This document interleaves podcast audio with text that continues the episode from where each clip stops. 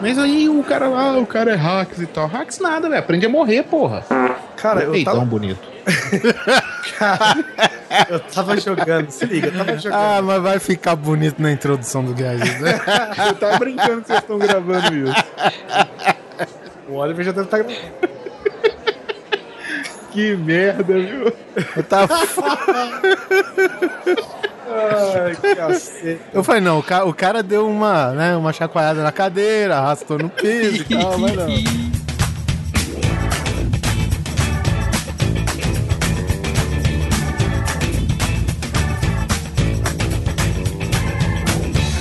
Grande Coisa. Um podcast que é bom, mas que também não é lá grande coisa.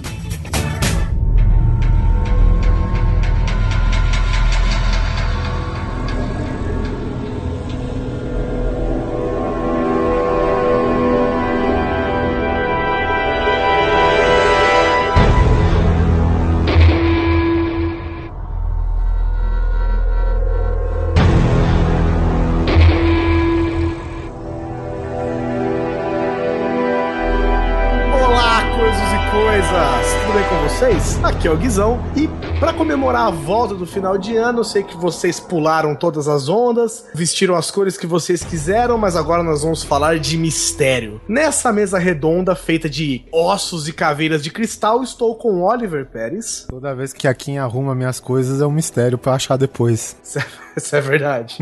o empregado veio aqui em casa e virou uma caça ao ouro. Na bagunça eu me localizo, agora com as coisas arrumadas, cara, puta, é um Deus me acuda que... Também estou aqui com o senhor Alan Polar. E eu estou vivendo agora um problema daquele fenômeno do tempo perdido, porque na minha cabeça eu ainda tô em 2013. Eu acho que a gente ainda tá em 2013, viu? Só pra informar você, hein? Não, o programa vai ser em 2014. 2014. Eu sei, eu tô só zoando, gente. Ah, tá.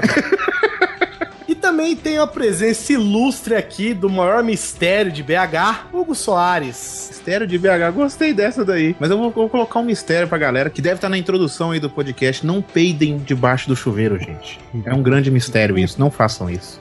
Satanás espreita, ele põe a mão nos seus ombros quando você peida no chuveiro. é, o, o, o box é um amplificador Marshall de peidos, né? e nós vamos falar sobre o quê? Nós vamos falar, nós selecionamos aqui alguns mistérios da humanidade, alguns já resolvidos, outros nem tanto, alguns bem populares, outros também nem tanto, mas nós vamos discorrê-los neste episódio logo depois dos e-mails.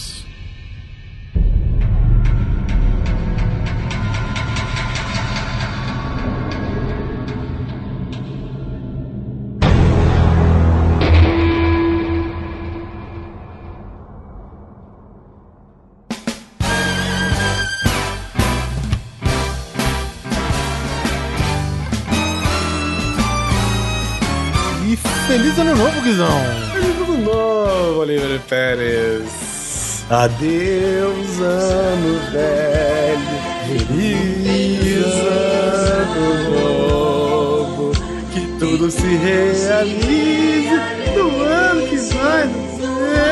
Muito Se as pessoas pegar a gente cantar isso na rua, cara, vão internar a gente. Dois bêbados chegaram atrasados pra caralho em casa. Nossa, ficaram em coma até hoje. É, é isso aí, bom ouvinte, a você que está aqui nos acompanhando nessa leitura de e-mails e recados, o nosso feliz ano novo. Como prometemos, é, chegamos na segunda quinzena de janeiro com mais um cast fresquinho pra você. Fresquinho não, já tava engavetado desde o ano passado, mas foda-se. Não, fresquinho, vamos lá. Mas é isso aí. E tem algum recado? Tenho um recado sim. O recado que eu quero dizer é o seguinte, gente, espero que vocês tenham todos voltados aos seus devidos empregos, todos estejam trabalhando novamente ou estudando novamente, que estejam tenham passado um ótimo 2013, que 2014 seja muito melhor. E eu também quero falar que o Simão Neto, aquele que está tem estado ausente nos últimos episódios do Grande Coisa por motivo de ele está organizando um evento gigantesco em Sorocaba, que vai rolar no dia 18 de janeiro, que chama Fantasy Arts. É, o evento, cara, ó, se liga, Oliver Pérez. Pois não. O evento vai ter, ó, se você comprar o ingresso, que custa 20 reais, se eu não me engano, antecipado. Antecipado. Sim. Se você comprar o ingresso por 20 contos, você ainda concorre a um PlayStation 4. Vai ter sorteio de livro PlayStation 4? 4. Então quer dizer, se eu ganhar, eu posso me aposentar já. Pode. vai ter sorteio de livro, vai ter concurso de cosplay, vai ter apresentação de Kung Fu, apresentação de motoqueiro, vai ter stand de venda. Cara, é o maior.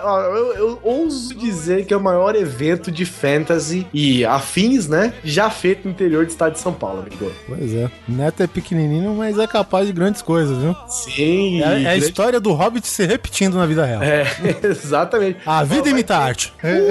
O, o Neto vai estar lá, claro. Talvez, não podemos garantir. Talvez a gente consiga ir. Mas o Jovem Nerd vai estar lá, não é a gente. Contente-se com eles. É, no- no- grande coisa, não estará lá, mas vocês infelizmente vão ter que se contentar com o Jovem Nerd e Azagal. Cara, vai ter arqueria, vai ter paintball. Meu irmão, Oliver, o que, que a gente tá fazendo que não foi pra lá, velho? Vai ter corrida de saco?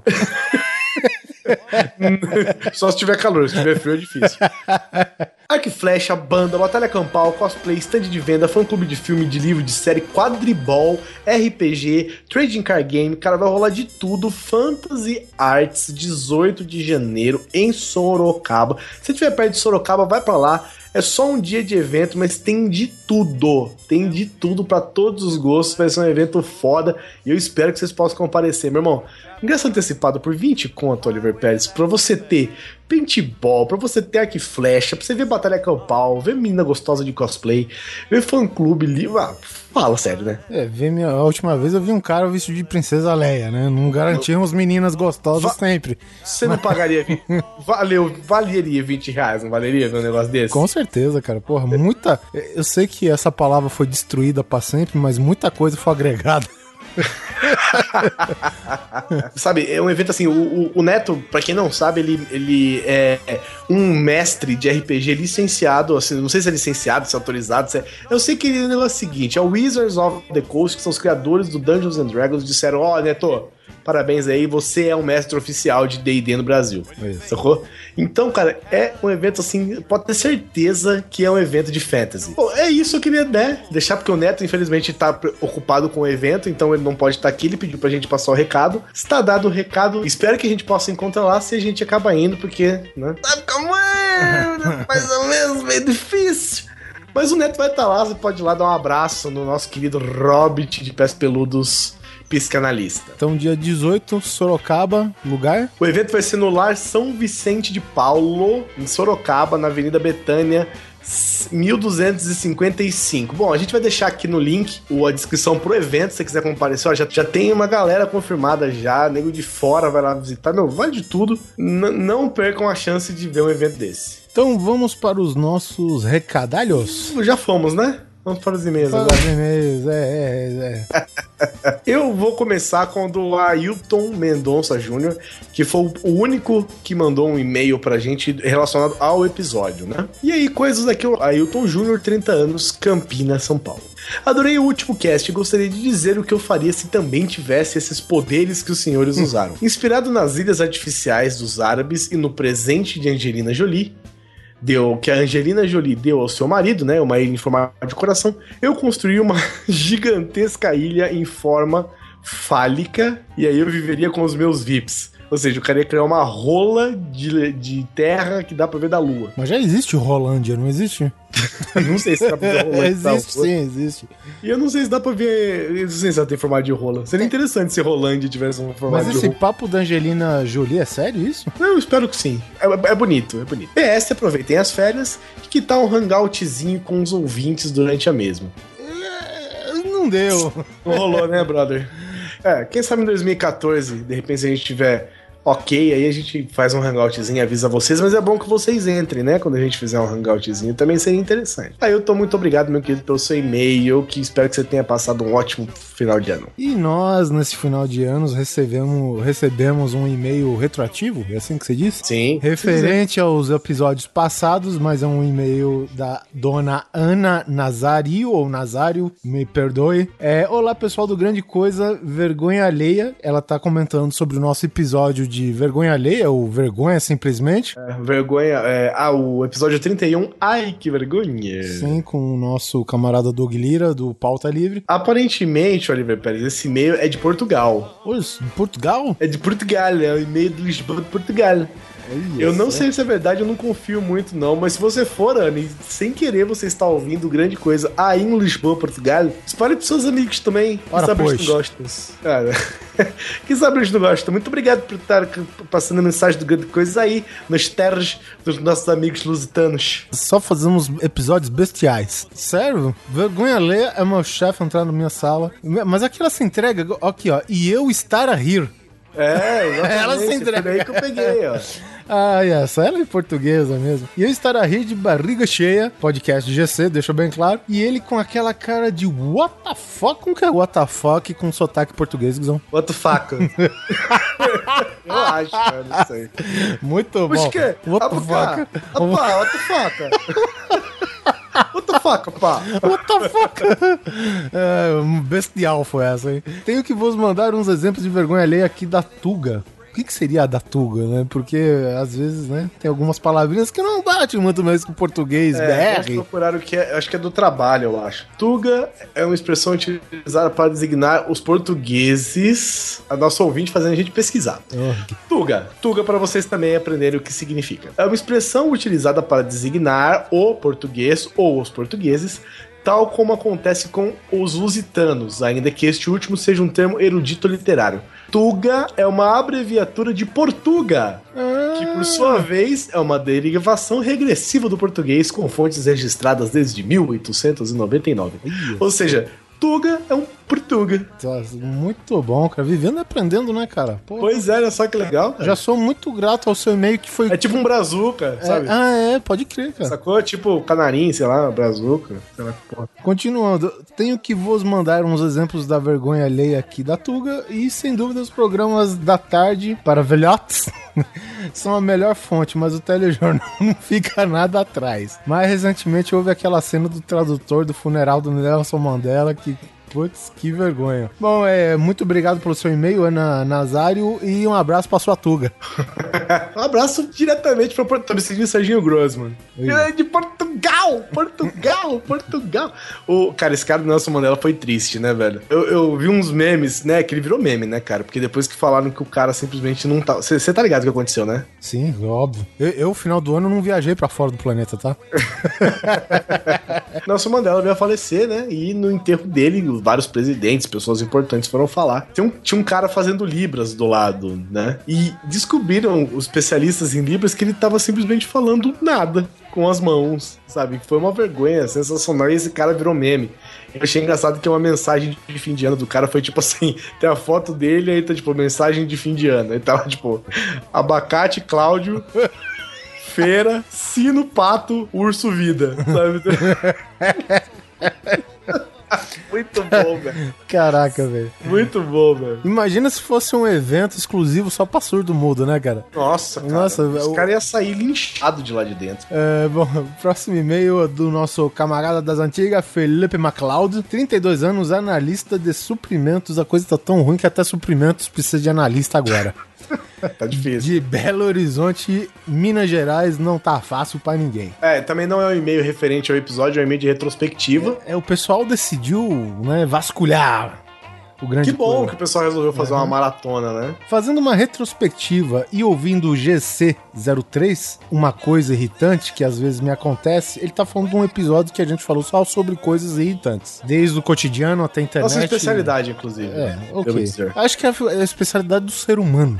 Mas enfim, uma coisa irritante que às vezes me acontece é quando estou na estrada indo de BH para Varginha, cidade natal da minha esposa, e não, ela não viu o ET, Ah. pista dupla que nem um tapete, dirigindo em uma velocidade de 130 km horários, em Ou média. seja, ou seja, acima do limite de velocidade do Brasil, que o máximo é 120. Muito feio você, viu, Felipe? Em média, quando um caminhão dirigindo a menos 20 horários tenta ultrapassar outro a menos 19. Isso não é o pior. O pior é você tá com um carro 1.0 na subida. Nossa, nem me fale. Fui pra Campos do Jordão uma vez com um carro 1.0, o carro não conseguia sair do hotel pra gente dar volta na cidade. Ficam aquelas duas lesmas tentando ultrapassar e travando a pista toda. E para melhorar tudo, vem um bendito FDP dirigindo o seu aqui, ó, 1.0 colando na traseira do meu carro como se eu estivesse lento porque eu quero. E já chegou ao cúmulo de um caso como esse, de um cara ficar dando seta para que eu saia da frente para ele me ultrapassar. Nessa hora, na minha inteira calma e cordialidade, ligo o limpador de para-brisa traseiro como se fizesse aquele movimento negativo. O cara limpa o limpador pra dar um não. É um não, cara, assim, com o dedo indicador e acelera o ponto de- do contagiro, quase pular do painel. Aí mais à frente volta a velocidade normal e deixa o apressado passar para ultrapassá-lo mais à frente. É, é sempre assim, tem um cara que quer te ultrapassar e a gente sempre se encontra num, num semáforo, tá ligado? É, sempre assim. O cara quer chegar 36 segundos mais cedo em casa. Isso daí, cara, já foi comprovado, inclusive, eu acho que foi até pela Globo, que teve um jornal que fez uma matéria, o cara que chega primeiro do trabalho pra casa. Porque tem o cara que saiu de boa, escutando sua musiquinha, escutando grande coisa, né, que pelo menos cada episódio dura aí duas horas e meia, já é uma viagem. Uma viagem. É. E o outro cara, que, ok, ele não, não desrespeitou as leis, mas, pô, ele trocava de faixa direto, né, ia no máximo do, do limite da velocidade, ou seja, o cara foi apressado pra caralho, e tudo isso pra chegar somente três minutos à frente do cara que saiu de boa. Três Parabéns. minutos. O cara andou a mesma distância que o outro, se apressando, se estressando e três minutos à frente. Tempo de dar uma cagada, né? Assim, o tempo de sentar no banheiro antes. Claro que isso só funciona se eu perceber que meu carro é mais potente que o outro. Caso contrário, dou a seta e deixo passar e ainda dou uma buzinadinha para mostrar que sou gente boa. Enfim, o trânsito é irritante de todas as formas. No mais, vida longa e próspera, feliz ano novo e que em 2014 mais e mais GCs venham alegrar os nossos dias. Tomara. Muito obrigado pelo seu e-mail, Felipe. E agora só um abraço, né? E um, um obrigado, né? Para os nossos amigos que prestigiaram a gente lá na página do Grande Coisa. Que o primeiro é o Bruno Gunter, que é o nosso querido host do Pod Trash. Sensacional Pod Trash. Fez um episódio muito bom sobre a vida de Brian, inclusive. Se vocês gostam de cinema, principalmente de trecheira, ouçam Pod Trash, que é foda demais. E também um abraço pro, pro Rubens Cavaleiro, que é do Level Mais, que é do do noob a 1337. Não sei se você sabe o que quer dizer o 337, Oliver Pérez. Não, porque eu sou noob. o 367 é a conversão em números da palavra lit, de elite. Chupa essa que eu sou foda. Eles Tá também bem. têm um podcast, eles têm vídeos, eles têm bastante conteúdo voltado pra galera de videogames. Os caras são foda. E o Rubens Cavaleiro também ajuda a gente toda vez que a gente precisa aqui no Grande Coisa. Uma consultoria sobre página, web design, né? Sim, entre outras tantas capacidades que esse rapaz tem. Ok. Que ele disse, inclusive, que ele nunca riu tanto no transporte coletivo. é, da desgraça dele ou da nossa? É, porque transporte coletivo nunca se sabe, né? Bom, dando abraço aqui pro primeiro colocado na nossa lista de comentários. Guizão, por favor, fale quem é. Skazinski. Skazinski. Eu vou sacanear esse cara. Pera só o próximo post. Um abraço também pro Claudio Boaventura, que ele falou que se ele fosse milionário também, ele ia comprar mansão em tudo quanto é lugar, ia fazer pesquisa, ia desafogar o hospital, ia mandar político pra cadeia. O cara ia revirar o Brasil do avesso. filho. Bom, aqui abraço também pro Elton Costa. Pergunte ao Oliver Pérez. Olha, Olha só! vamos ver aqui. que Agora eu gostei. Oliver Pérez, já que estamos chegando nessa época de festas e exaltação, já passamos por ela no caso, eu lhe pergunto, qual foi a maior merda que aconteceu nessa época tão querida por todos? Bom, cara, se eu te falar que eu acabo de reclamar com o Guizão que choveu granizo do tamanho do meu punho em cima do meu carro, logo em 2014, no primeiro dia, né? Mas eu estou aqui, eu não quero reclamar. Eu estou É aqui. isso aí. No dia primeiro, o meu carro ferveu, mas eu não quero reclamar também, eu não quero reclamar. No dia primeiro, a minha HD de 1 tera foi pro espaço. Mas eu não vou reclamar, porque uma tera, um tera é um negócio É supérfluo, né? Pessoas estão com fome, né? E eu reclamando de um tera perdido, de dados perdidos, de arquivos, de, de- de arquivos editados, mas eu não vou reclamar, né? Afinal de contas, Estamos em 2014. 2014. Né? e ele tá só começando. Um abraço também pro Marcos Melo Correia, que ele tá dizendo aqui que voltou os comentários porque ele ficou ruim, passou por uns problemas sérios de saúde e tal, mas aparentemente tá melhor. Marcos, espero que você melhore, cara, e fique bom. Eu até postei, um, postei uma imagenzinha aqui, Get Well Soon. É, cara, o, o Guizão, cara, é que, obviamente, é um programa de áudio, eu não tenho como mostrar pra vocês, só vocês acessando. Mas o Grande rapaz aqui, é, o Marcos Melo Correia, ele passou mal uns dias, ele não especificou o que é, enfim, estamos curiosos pra saber. E o Guizão não, manda né? uma. Espero que esteja melhor, na verdade. Sim, sim, o que é. Obviamente, 2014, né? Entrando com a bola toda. E o Guizão, cara, ele me coloca uma imagem de um monte de bexiga escrito Get Well Soon, melhore logo, né? E essa porra, cara, me lembra do balão do padre, filha da puta. Puta, pior que parece. Olha né? só, velho, tipo, se eu, se eu fosse, o cara mandasse um balão pra mim, tá mandando eu me, me foder lá no Triângulo das Bermudas, velho. Com uma imagem dessa daqui. Mas tudo bem. Abraço também pro Luiz Butz. Se eu fosse rico, sempre dizia que iria comprar a Amazônia e fazer o maior estacionamento do mundo. Parabéns de novo, cast sensacional. O maior estacionamento do mundo e o mais quente, né, velho? Também um abraço pro Frank Castle, que deixou aqui nos comentários uma, mais uma explicação sobre, sobre o querido Didi Allen, que a gente Eu, falou eu não sei nem pra que, que eu trouxe esse filho da puta no assunto, velho. E o nome do cara de batismo é Jesus Christ Allen. Meu Deus. Ele escreve mais um pouco, acesse aqui o post que vocês vão ver tudo que ele escreveu. O Elvis Rocha, abraço pra você também, meu amigo. É, ele dá um recado aqui pra gente que, segundo o ditado popular, né? Deus não dá asas à cobra, Guizão. E ele falou também que ele sentiu falta da buzina nesse submarino que o bispo sugeriu. Isso aí é pra galera das antigas on Drops, né? O episódio do submarino, que a gente falou que.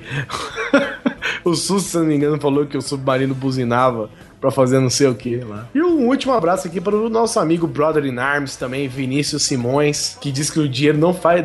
que diz que o dinheiro não traz felicidade, mas dá pra encomendar. Dinheiro não traz felicidade, mas ajuda a gente a chorar em Paris, né? Exatamente, dinheiro não traz felicidade, dinheiro não compra felicidade, mas pobreza também não compra bosta nenhuma, né? Oliver Pérez, vamos para este episódio de mistérios e segredos e conspirações. Isso aí.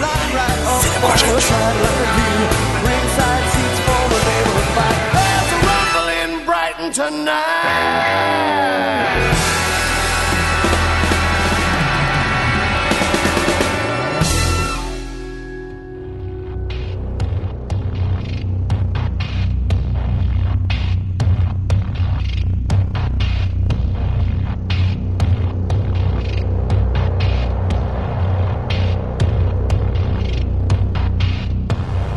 Eu quero começar abrindo esse programa aqui com um grande mistério. Onde vão parar as canetas Bic que a gente compra? Cara, você já conseguiu terminar com uma caneta Bic? Alguém não. já alguém conseguiu fazer essa, essa façanha? Eu nunca consegui terminar uma caneta Bic, uma borracha ou um lápis. Nunca. Eu consegui terminar uma caneta Bic, mas não era minha.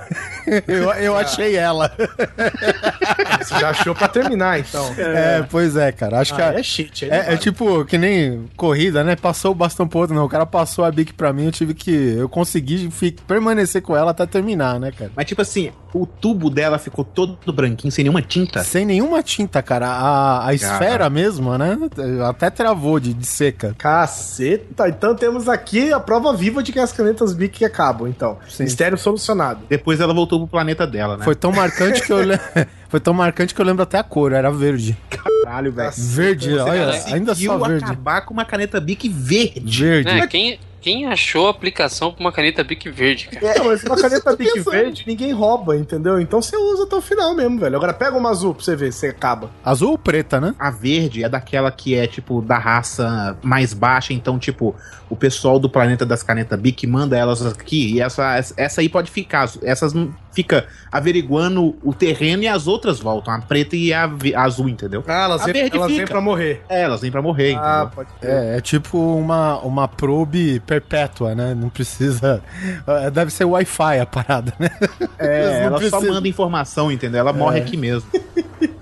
Vamos, então, agora, partindo desse caso corriqueiro do nosso cotidiano, que todo mundo já passou, eu quero ir pra um antigão. Polar, você sugeriu aqui o monstro do Lago Ness. Não fui eu que sugeri essa bosta, não.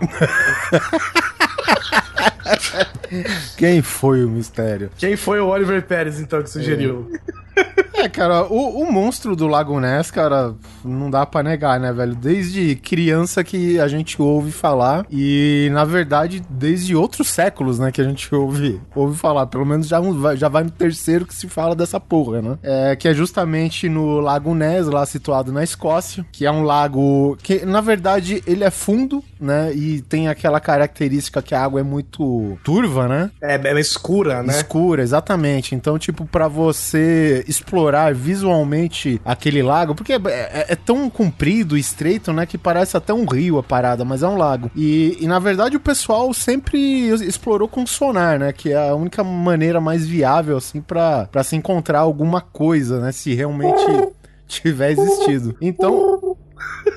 sonar? Ó a coruja. Ah, a coruja. É que quando não tinha sonar, eles usavam coruja. Os caras mandaram o tio Baca explorar a parada, né? Que porra é essa? Bom, enfim, e dado essas características, né, sempre surgiu, é, eu acho que talvez a primeira, vamos colocar entre aspas, né, as grandes evidências, aquela foto de supostamente uma cabeça com o pescoço comprido para fora da água, que o pessoal, muita gente diz que aquilo já é comprovado como uma fraude, realmente não dá para saber bosta nenhuma daquela foto, né? O que eu vi, o que eu quero saber é o seguinte, a história do monstro do Lago Ness veio antes da foto do monstro do Lago Ness? Não, veio em virtude da foto, né, cara? Ninguém. A, não, assim... ela é anterior. Então, mas aí, é, antes disso é só, digamos assim, acho que testemunho ocular, né? Alguma coisa do tipo. Testemunho ocular que se dizem, né, testemunhas oculares do, do até então monstro, né, o criatura que é, vive lá no lago. Que, na verdade são testemunhas ao colar, né? é, com certeza. Na Escócia ainda, bicho. O cara tava lá de buenas com o saco gelando no lago. Tomando aquele whisky 18 anos. Whisky, é aquele whisky que custa dois mil reais aqui no Brasil. O cara faz o quintal de casa, espremendo, amacetando milho. Tomando um autêntico, um autêntico whisky escocês, que lá é só whisky É, lá é só whisky. O Guizão quase falou uva. Ele é, pisando. Eu falei, eu falei, ele falou, foi pra, Não, pisando, pisando em quê, Guizão? É pra fazer whisky, velho. É. Pisando no, pisando no saco desses escocês. Tava lá, tomou uma mordida de peixe nos testículos e falou: Eita, tem um monstro aqui embaixo. Cara, esse negócio de monstro, assim, a única coisa que eu acredito essas coisas mistérios da humanidade. Não é é em, Não, é em ET. Essa, ET é maneiro, sacou? Ah, ET, existe ET, ia ser mó maneiro. Mas monstro, assim, a Inês Brasil não é um mistério, né? Ela é, porque ela é homem ou mulher, aquela meta. O que, que aquilo é? É um, é um, é um ONI, objeto andador não identificado. Aquilo sim é um mistério. Ó, só, só pra esclarecer uma coisa, diz aqui que. Tem aqui que o primeiro relato cara, é, o relato do monstro vem de 521 depois de Cristo, velho. 521 e 597. Diz que tem um tal fulano lá de colombano que ele se mudou pra Escócia e, e na verdade ele foi até, tipo, eles determinam uma pictografia, né, da parada. Ou seja, já vem logo, é, é tipo uma lenda que possivelmente só reforçou quando o dito cujo deu de tirar uma foto, de fazer um fake ou de realmente tirar o que era a realidade, não sabe, né? É, por isso que eu ia falar, a foto é fake mesmo, né? Porque 500 depois de Cristo, né? Uma foto da onde, né? É foto de quem, né? É.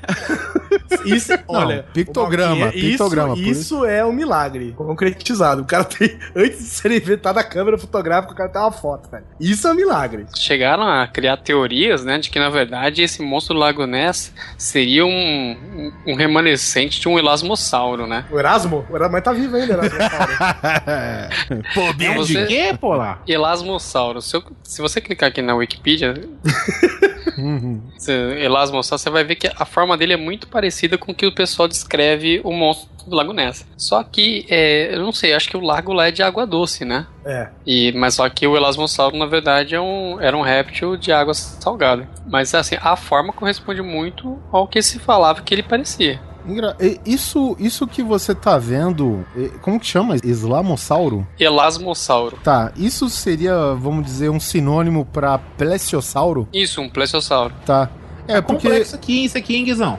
É que o, o, na verdade, é uma ordem, né? O elasmossauro é um, é um réptil dessa ordem. Olha só, cara, e a gente falando que ia ter zoeira aqui. Não sei É isso que eu quê. tô, eu tô aqui pedindo viu, Guizão? Você me chamou pra zoar, você não me chamou pra falar sério, não, brother. São Polar botando um pouco de cultura. O cara trabalha em biblioteca, né, Hugo? É, é foda, né, velho? Então, mas o, o que o Polar a- a disse, assim, é interessante porque é o seguinte: esse tal do plesiosauro, né, foi o que mais, eh, segundo a, a, a fisionomia, né, do. Fisionomia não, né? A descrição do, do monstro, né, bate muito mais com os fósseis desse plesiosauro. Que na Retrato verdade. falado, né, cara? É, pa- pa- Parece um, um. Como que chama? Aquele brachiosauro, né? Que é, que é aquele compridão, o pescoço comprido que andava na terra, né? O brontossauro. Só que em vez de ter patas, ele tem nadadeiras, né? Ah, tá, sei, aquele do pescoção que comia as, as folhinhas das árvores, Isso, né? Jurassic Isso. Park. é Isso. Próprio. Exatamente. Só só que você imagina, numa escala menor, e em vez de ter patas, eles tinham, eles tinham uma nadadeira. Tipo o pato, né? É, mais ou menos. Tá, pô. O... Tem, uma, tem umas teorias doidas aqui, ó. Que o cara tá falando que, na verdade, se esse bicho fosse um dinossauro mesmo, ele seria o único que sobreviveu 63 milhões de anos, né? Sim, é bem velho pra um dinossauro, presumo. Então, é, na verdade, o plesiosauro não é um dinossauro. Ele é um réptil, mas não chega, não pertence à ordem dos Ah, dinossauros. mas 63 milhões de anos dá pra considerar um dinossaurinho, vai. Não, mas peraí, peraí. O, o, o que acontece é o seguinte: o bicho supostamente não duraria 63 milhões de anos, mas Cara, sim. você não vai sabe se ele fosse. Sério? Não, velho. Se ele fosse do parente do Niemeyer, dava. é, tá bom. E outra, ele não precisa ter durado 63 milhões. Pode ter sido uma linhagem. Uma linhagem. muito- É, Uma ter linhagem que durou 65 milhões de anos, velho. Sim. Cara, Que isso? O importante é que durou. Essa água era boa pra caralho. O negócio é fazer filho e criar lá. Foi a monogamia mais precisa do mundo inteiro, né, velho? Já registrado. Porque a gente nunca vê essas porra, então a gente supõe que tem pouco, pelo menos dois, né? Na verdade, na verdade, eram dois peixes normais, só que eles tiveram que se reproduzir entre parentes. Tipo, no final, entre primos, viraram- né? É, no final eles viraram um dinossauro. você lembra do Roco, né, velho? É o seguinte, ó, o cara sugeriu que talvez pudesse ter. eh, A Nessie, né? Podia variar entre 10 a 20 animais. Até um regador. Não, de 10 a 20.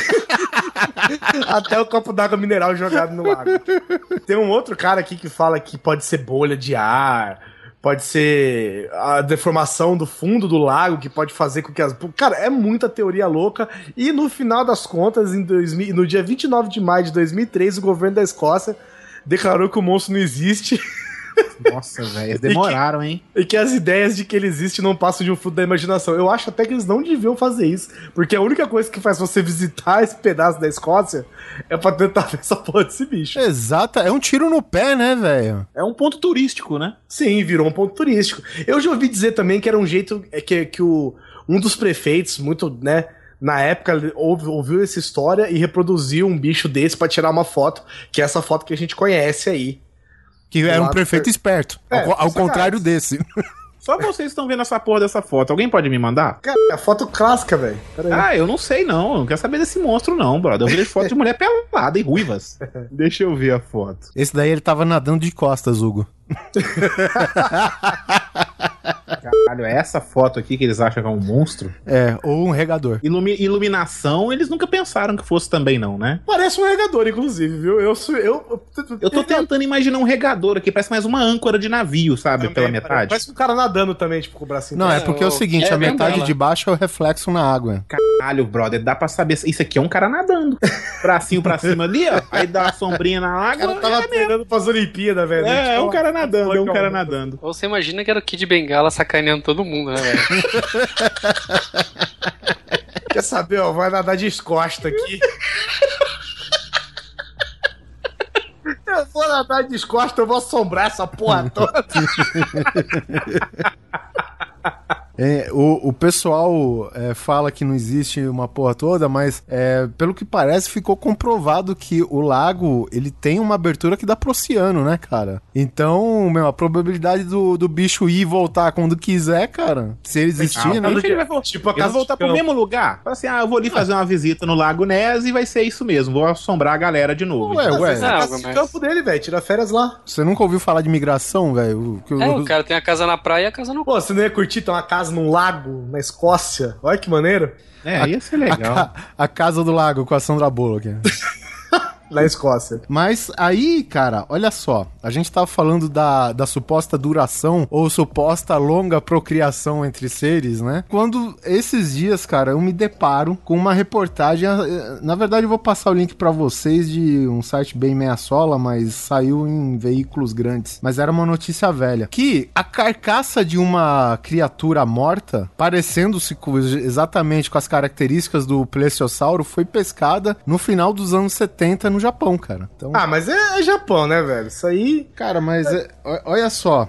É porque Entendeu? é Godzilla. E a carcaça, é a carcaça. É um bicho que tava vivo até pouco tempo e ele tá todo podrão agora, entendeu? Não é nada fóssil, não é nada. É uma carcaça. É um, é um bicho morto, tá ligado? Vamos ver isso aqui. Caralho, parece um kaiju, velho. Vixe, essas horas é tensa, hein? Entendeu? Olha. e tá aqui, ó. Cadê Foi. os Jaeger? foi Ah, isso pra mim é um monte de lixo só. Não, tem. Os caras pensam. Os caras pescaram um monte de lixo. isso. Os caras pescaram um monte de cosplay, velho. Que o cara jogou no mar num saco. Isso aí era resto da produção do Godzilla, velho. Aqui, cara, eles assim, eles tem uns bichos reproduzidos aqui e tal, umas fotinhas bacanas. Se existisse esse bicho, ia ser legal mesmo. Mas o que eles pescaram é lixo, cara. Não, não é lixo, não, cara. Tá aparecendo até os ossos aqui, cara. É... Você vê que as nadadeiras tem inteira ainda, cara. Fizeram até selo, né, no Japão, né? Cara, peraí. Oliver, você tá conseguindo enxergar coisa demais nessa foto, velho. Não, Não, é, cara. é que tem várias fotos, não tem só essa que você tá vendo. Só coloca aí Plesiosauro 1970, Japão, sei lá. Ô, os caras tão demais, velho. Então, então, eu sei. Fizeram, o pessoal do Japão fez até um selo com o- os ossos do bicho aqui, né? Eu não sei como é que não fizeram um desenho animado do bicho, porque no Japão qualquer coisa vira anime, né? É. A cara pra na boa, eu não tô vendo osso nenhum nessa porra de foto. Isso é monte de lixo mesmo. Olha aqui, velho. De onde Ela tem essa pesca- vendo osso aqui? O cara pescou uma mangueira dentro d'água. Isso aí é que esse cara que vai pescar, aí deixa a rede lá e vai juntando um monte de entulho, aí o outro vai pesca a rede do outro, sabe? Foi isso aí, ó. Mas se você, assim, for muito viajar muito na batatinha, você fala assim, aqui é a cabeça do bicho, aqui é as nadadeiras e tal, mas pra Assim, mim é lixo. Eu não confio muito no Japão, assim, em questão de monstro. Que a gente sabe que eles têm uma cultura de monstro. Agora, se fosse na Rússia, de repente, vai falar. pô, Aí sim uma parada pra acreditar, é, hein? Fala, porra, na Rússia. Mas aí não- na Rússia o cara Rússia, pescou essa porra na vara, né, velho? Não, na mas- varinha. Encontrou no bar, né, velho? É, Ele cara. deu- tava no bar, né? pulou dentro d'água e buscou ele, né? As histórias dos Cara, caras é sempre assim, cara. O cara tava num bar na Sibéria lá, entrou, tinha um desses sentado no canto tomando uma vodka.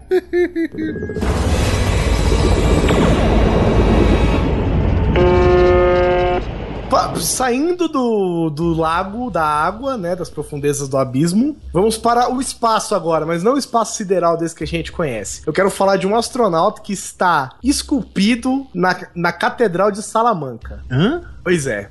Uma igreja começou a ser construída em 1513, mas só terminou em 1733. Naquela época dava tipo demora hoje os prédios públicos pra ficar pronto, sabe? 1513 e 1733. E ela foi construída, feita à mão, né? Lógico e tal. No entanto, no meio das imagens que estão esculpidas da, na igreja, tem um astronauta, cara. Como assim, velho? Cadê isso? E um astronauta soviético ainda. Pô, a gente já sabe que você. Tá, tá escrito até Yuri Gagarin no, ma- no macacão do astronauta. Porque, cara, onde que um, um astronauta tá segurando uma foice? Só faltou um martelo, cara. Mas não, será que ele tá seguro? não, pra mim ele não parece uma foice, não, cara. É, ele tá segurando Assim, a primeiro momento parece uma foice, realmente, mas depois parece um tubo, sei lá. Não, isso aqui parece mais aqueles mergulhadores, cara, sabe? De antigamente, que usava essas coisas malucas. Ah, agora tá explicado ter aparecido na capela aí, né? Agora. Não, não tá explicado, mas parece um mergulhador, sacou? É, parece também, mas eu acho que o capacete diz muito que é um astronauta, né? Pelo formato do capacete. Não, e, e não é tipo, sabe, aquelas runas, aquela- aquelas pictografias que o pessoal fala na, na parede. Que, tipo, às vezes o cara faz um, um bicho num capacete meio tosco e tal, né? E dá a entender, de repente, se o cara viajar um pouco na imaginação, que seria um astronauta. Não, cara. Aqui o cara tem até o painel, cara, do frontal no macacão, cara, com os tubos saindo pra Tá, trás da roupa, Essa, cara. essa foto, você sabe, cê- isso aí é verdade, porque ela parece bem montagem, tá? Olha no pé direito dele. Ah, verdade, verdade. Parece muito montagem, no pé esquerdo também você vê que é muito montagem essa foto, olha pra você ver. Deixa eu me ver aqui. É. É, no pé onde tem as. perto do joelho direito e perto do pé esquerdo lá, assim, na ponta do, do- da botina. Ela parece muito montagem. Não, mas não é não, tem mesmo. Sério? Tem no e-farsas, cara. Tem? Caralho, velho. Parece muito montagem essa foto. Tem no Farsas? Tem. Ah, Foto real, história falsa. Mas ele foi esculpido em 93. ah, então, é o que tem a sugestão aqui, ó. Porque aqui, ó, aqui é outra foto dele, ó. Aqui tá mais real. Que sacanagem, velho. Então, Pauta foi pro caralho, é isso. Não, que era um mistério. E, Infelizmente foi desmentido no meio do cast.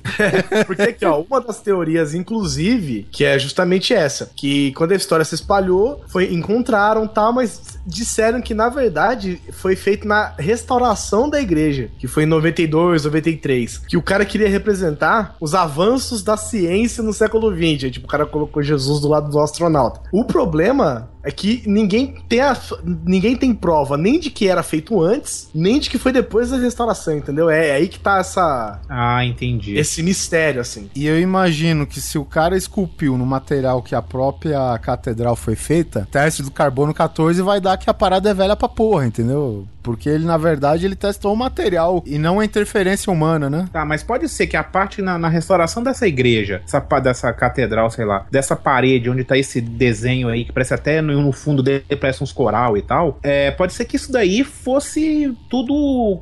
É, um pedaço só de pedra, é, um pedaço ser. só de pedra e ele esculpiu aí mesmo, sacou? Pô, foi filho da puta esse cara, hein? Se ele fez isso. Ou o cara essa ateu, foto que né? você mandou parece bem real mesmo. É, essa essa aqui tá é real, real. pra. Essa tá É. bem mais Mas a outra parece muito montagem. É, tem mais fotos aqui, mais de longe e tal, e dá pra ver que o cara tá lá mesmo. Até arrancaram um braço dele. É. Bom, mas fica essa dúvida aí. Como também não tem provas, né? De que o cara estava lá na hora ou não. Porque você ó, ó, presta atenção na foto. Ele tá esculpido no, numa. Pra dentro, né? pra dentro, sacou? Então, com certeza, o cara quebrou isso aí tudo e fez ele aí depois. Ele tá esculpido pra dentro da parede. Interessante. Estamos aqui desvendando mistérios, hein? É. É.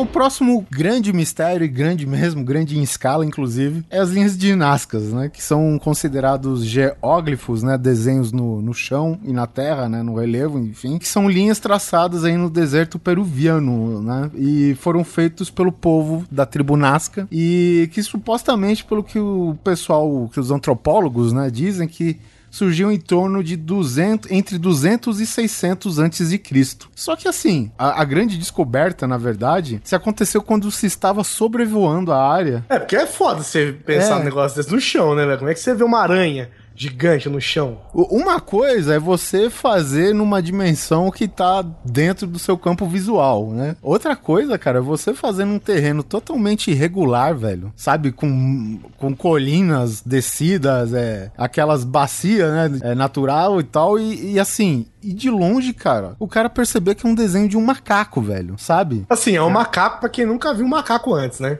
Ah, cara, mas porra, velho. Tu, tu imagina com toda essa dificuldade que a gente tá falando aqui, cara. Porque pra mim, assim, só pode ser um macaco, cara. Não pode ser outra coisa, né? E a gente tem outras, eh, falando no, no astronauta, né? Que a gente acabou de falar, a gente tem outra figura bem famosa de Nazca, que é uma criatura, né? Com uma cabeçona e olhos redondos, né? Isso já tá todo aquele remete todo aquele mistério, né, do, do eram os deuses astronautas, né, e coisas do tipo. Até outros pictogramas, né, com a forma até... Tem um aqui que é a forma de um aeroporto, velho. Sinceramente, eu acho que até o aeroporto de Brasília vai ficar igual depois da reforma, É a cara. forma de aeroporto, é foda. Neymar desenhou isso aí. Ou isso daqui seria, tipo, de onde veio as corridas de NASCAR, né? É só um circuito que antes, antes não era oval. Caralho, você imagina os caras de tipo de carrinho de mão, Charrete, né? Empurrando os caras nesse circuito. Sabe o que eu acho estranho? Porque é o seguinte, quando você quer aumentar um negócio, você desenha ele e vai desenhando quadrados, né? Aí depois você vai ampliando. De repente, será que não era... Porque assim, tudo era pros deuses, né? Então será que os caras não queriam fazer, tipo assim, olha... Olha o que nós temos na Terra. Aí, ó, vai lá, fio. Ô, Zé, desenha isso aqui lá no, no campo. Aí o cara ia com mapinha e ia desenhando, talvez. Cara, esses mistérios malucos de coisas gigantescas, eu só, eu só consigo lembrar das pirâmides também, sacou? Porque é uma parada muito doida, sacou? É, mas as pessoas têm. é, hoje em dia nem tanto, mas antigamente era mais.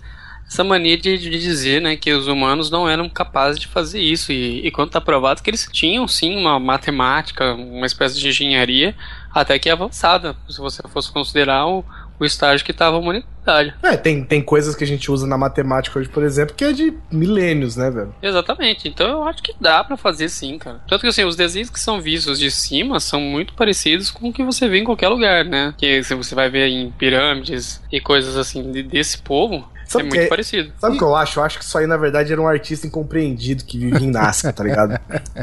O cara devia fazer umas esculturas pequenas, nego pisava em cima, cagava. Ah, isso é uma merda e tal. Não, eu falo que ele fez uma grande e o pessoal continuou pisando em cima, né? Não adianta é, nada. Mas aí não muda, né? Não muda tanto. O cara falou: quer saber? Eu vou fazer isso aqui, que vocês vão ver. A, todo, o mundo todo vai ver essa bosta aqui que, vocês, que eu vou desenhar. Aí o cara desenhou uma aranha, desenhou um cachorro reto desenhou um pássaro muito louco.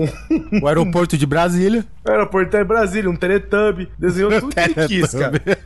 Aí falou que, aí, ó, fiz umas pinturas loucas. Cadê? Ah, vocês não vão ver, filho. Ou o Paul Bunyan tava de férias e tava zoeiro, né, velho? Cara, assim, olha, pra, pra, a pessoa fazer uma escultura dessa nessa época, do, da, da grandiosidade que é, é o que o Guizão falou, o Guizão falou, desenhar quadrados para ir aumentando a parada. Cara, o cara tem que ser muito ninja, sacou? É tipo aqueles coisa que desenha em campo que fala, ah, nave espacial, ZT pousar aqui, uma questão gigante. Você só consegue ver o desenho se tá certo de cima, sacou? Sim, sim. É impossível, cara. Nada, ele fez com giz antes.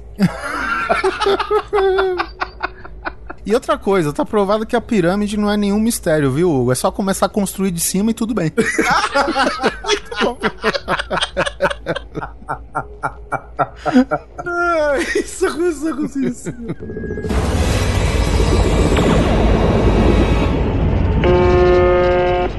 Hugo, Hugo, se liga, eu tenho um mistério agora que é da Rússia, meu irmão. Da Rússia sempre é bom, né? Da... Qualquer coisa da Rússia é mistério, né? Não para eles. É. Ou são também, sei lá, os russos não gostam de conversar. São os domos misteriosos enterrados no Vale da Morte, na Sibéria. Sibéria. Já falou o nome, a gente já se caga, assim, né? dá, dá, dá pra você saber que Sibéria não é um lugar que atrai muito turista, né? Sim. O vento até gela aqui só de pronunciar o nome. Sibéria é tenso, velho. Eu, eu, sei que é o seguinte, é, é frio pra caralho. É só o que eu sei. E fica na Rússia, que já deixa mais perigoso. Bom, a Sibéria é um lugar que ocupa pequenos, míseros 10 milhões e 400 metros quadrados. Micharia. É, a Sibéria só representa tipo 60% da Rússia. A Sibéria é um lugar tão tenso, velho, que os caras que moram lá chamam Yakut, velho. Sério? Se liga. É, é uma, é uma área lá que são os. que é a área de Yakutsky, que eles chamam Yakut. Chupa essa lactobacilos. Então é o seguinte, é, é um lugar que houve relatos de que existem umas, umas cúpulas, tipo umas panelas enormes de aço que estão enterradas no chão. E algumas pessoas disseram que conseguiram entrar nos relatos antigos, né? E que lá dentro são tipo várias câmaras com vários corredores, várias paradas. Só que o que, que tá acontecendo? É, eles são gigantes e, e, só a cúpula é como se fosse uma grande esfera e só a cúpula dele fica para fora da Terra. O que tá acontecendo? Todas essas cúpulas já estão teoricamente afundadas. E só que onde elas ficam é uma área de radiação extrema. Então o, o mito é que quando as pessoas chegavam perto dessas paradas, elas não conseguiam nem respirar direito, ficavam com dor de cabeça, com náusea, de tanta radiação que tem esse lugar, entendeu? Caralho, velho. E considera-se que era tipo assim um sistema de proteção da dessas cúpulas, né? Que você vai chegando perto e você não aguenta. E, e é uma. É a ilha da arma da Rússia, né? Exatamente, é da Sibéria. Vendo aqui os negócios aqui, é bem zoado, né, velho? Parece aquelas, aquelas estátuas da ilha de. Como é que chama? De, de que fica os. Eh, fala ilha de Páscoa, é, ilha de Páscoa. Isso, os pés tá tudo enterrado e tal, sacou? É. Aí teve uma expedição. Ó, ó o nome do cara, velho. O cara chama Mikhail Korek. E o cara é de Vladivostok. Cara, os nomes russos sempre são maneiros, né? Excelente, velho. Cheio de casa. Ele sempre, ele sempre, jogava com dois dados de defesa, né? Vladivostok, sim. A primeira do cara foi no, em 1933. Ele só tinha 10 anos. A segunda foi em 37. E depois em 47. O que que ele viu? Nos relatos dele, esse Mikhail, ele viu um total de sete caldeirões, né? Caldeirões, entre aspas ele falou que mediam entre 7 e 9 metros de diâmetro e dava pra, tipo, entrar uma pessoa montada num cavalo dentro, assim. De tão grande que é. Ele achou uma, uma, uma espécie de, de, de, grutas, assim, né? Não seria, tipo, bunkers essas paradas, é, não? Então, exatamente isso. Sugere-se que é um bunker também, né? Ó, em 1936, um outro cara, ele achou um que, tava, que não tava tão submerso. Então, o que, que eles têm? Eles têm um negócio que, O que, que eles enxergam normalmente? Eles enxergam uma, uma cúpula de metal que às vezes tem tá cortado no meio, então você pode entrar embaixo, mas já tem terra, tem grama, tem tudo, e que ela não tá desgastada, sacou? Apesar de ficar nas intempéries lá da Sibéria há muito tempo, as bordas do aço é completamente é, afiadas ainda, então elas não, não, não, se desgastaram com o tempo. Então essa é, a sugestão do, do cara. Como é que pode ser um negócio desse, né? Um caçador também, um cara chamava Evenki, ele falou o seguinte: tem alguma coisa lá. assim, o cara. Ele, Esse caçador já não é legal, que ele não tem um, tom, um nome tão maneiro, né? Igual Even, o outro. Evenki, é, não é mal mesmo, né? Caçador, é mal mesmo. É, não era tão bom caçador assim. Em 1971, ele falou que viu alguma coisa numa, tipo, toca de ferro no chão. E o que que ele falou? Ele falou que lá dentro ele viu corpos magros, negros, de uns seres de um olho só, vestindo o que ele chamou de trajes de ferro. Porra, é essa, Ninguém brother. acreditou no cara, e ninguém quis bancar uma excursão e tal, e o cara morreu, né? Porque era caro.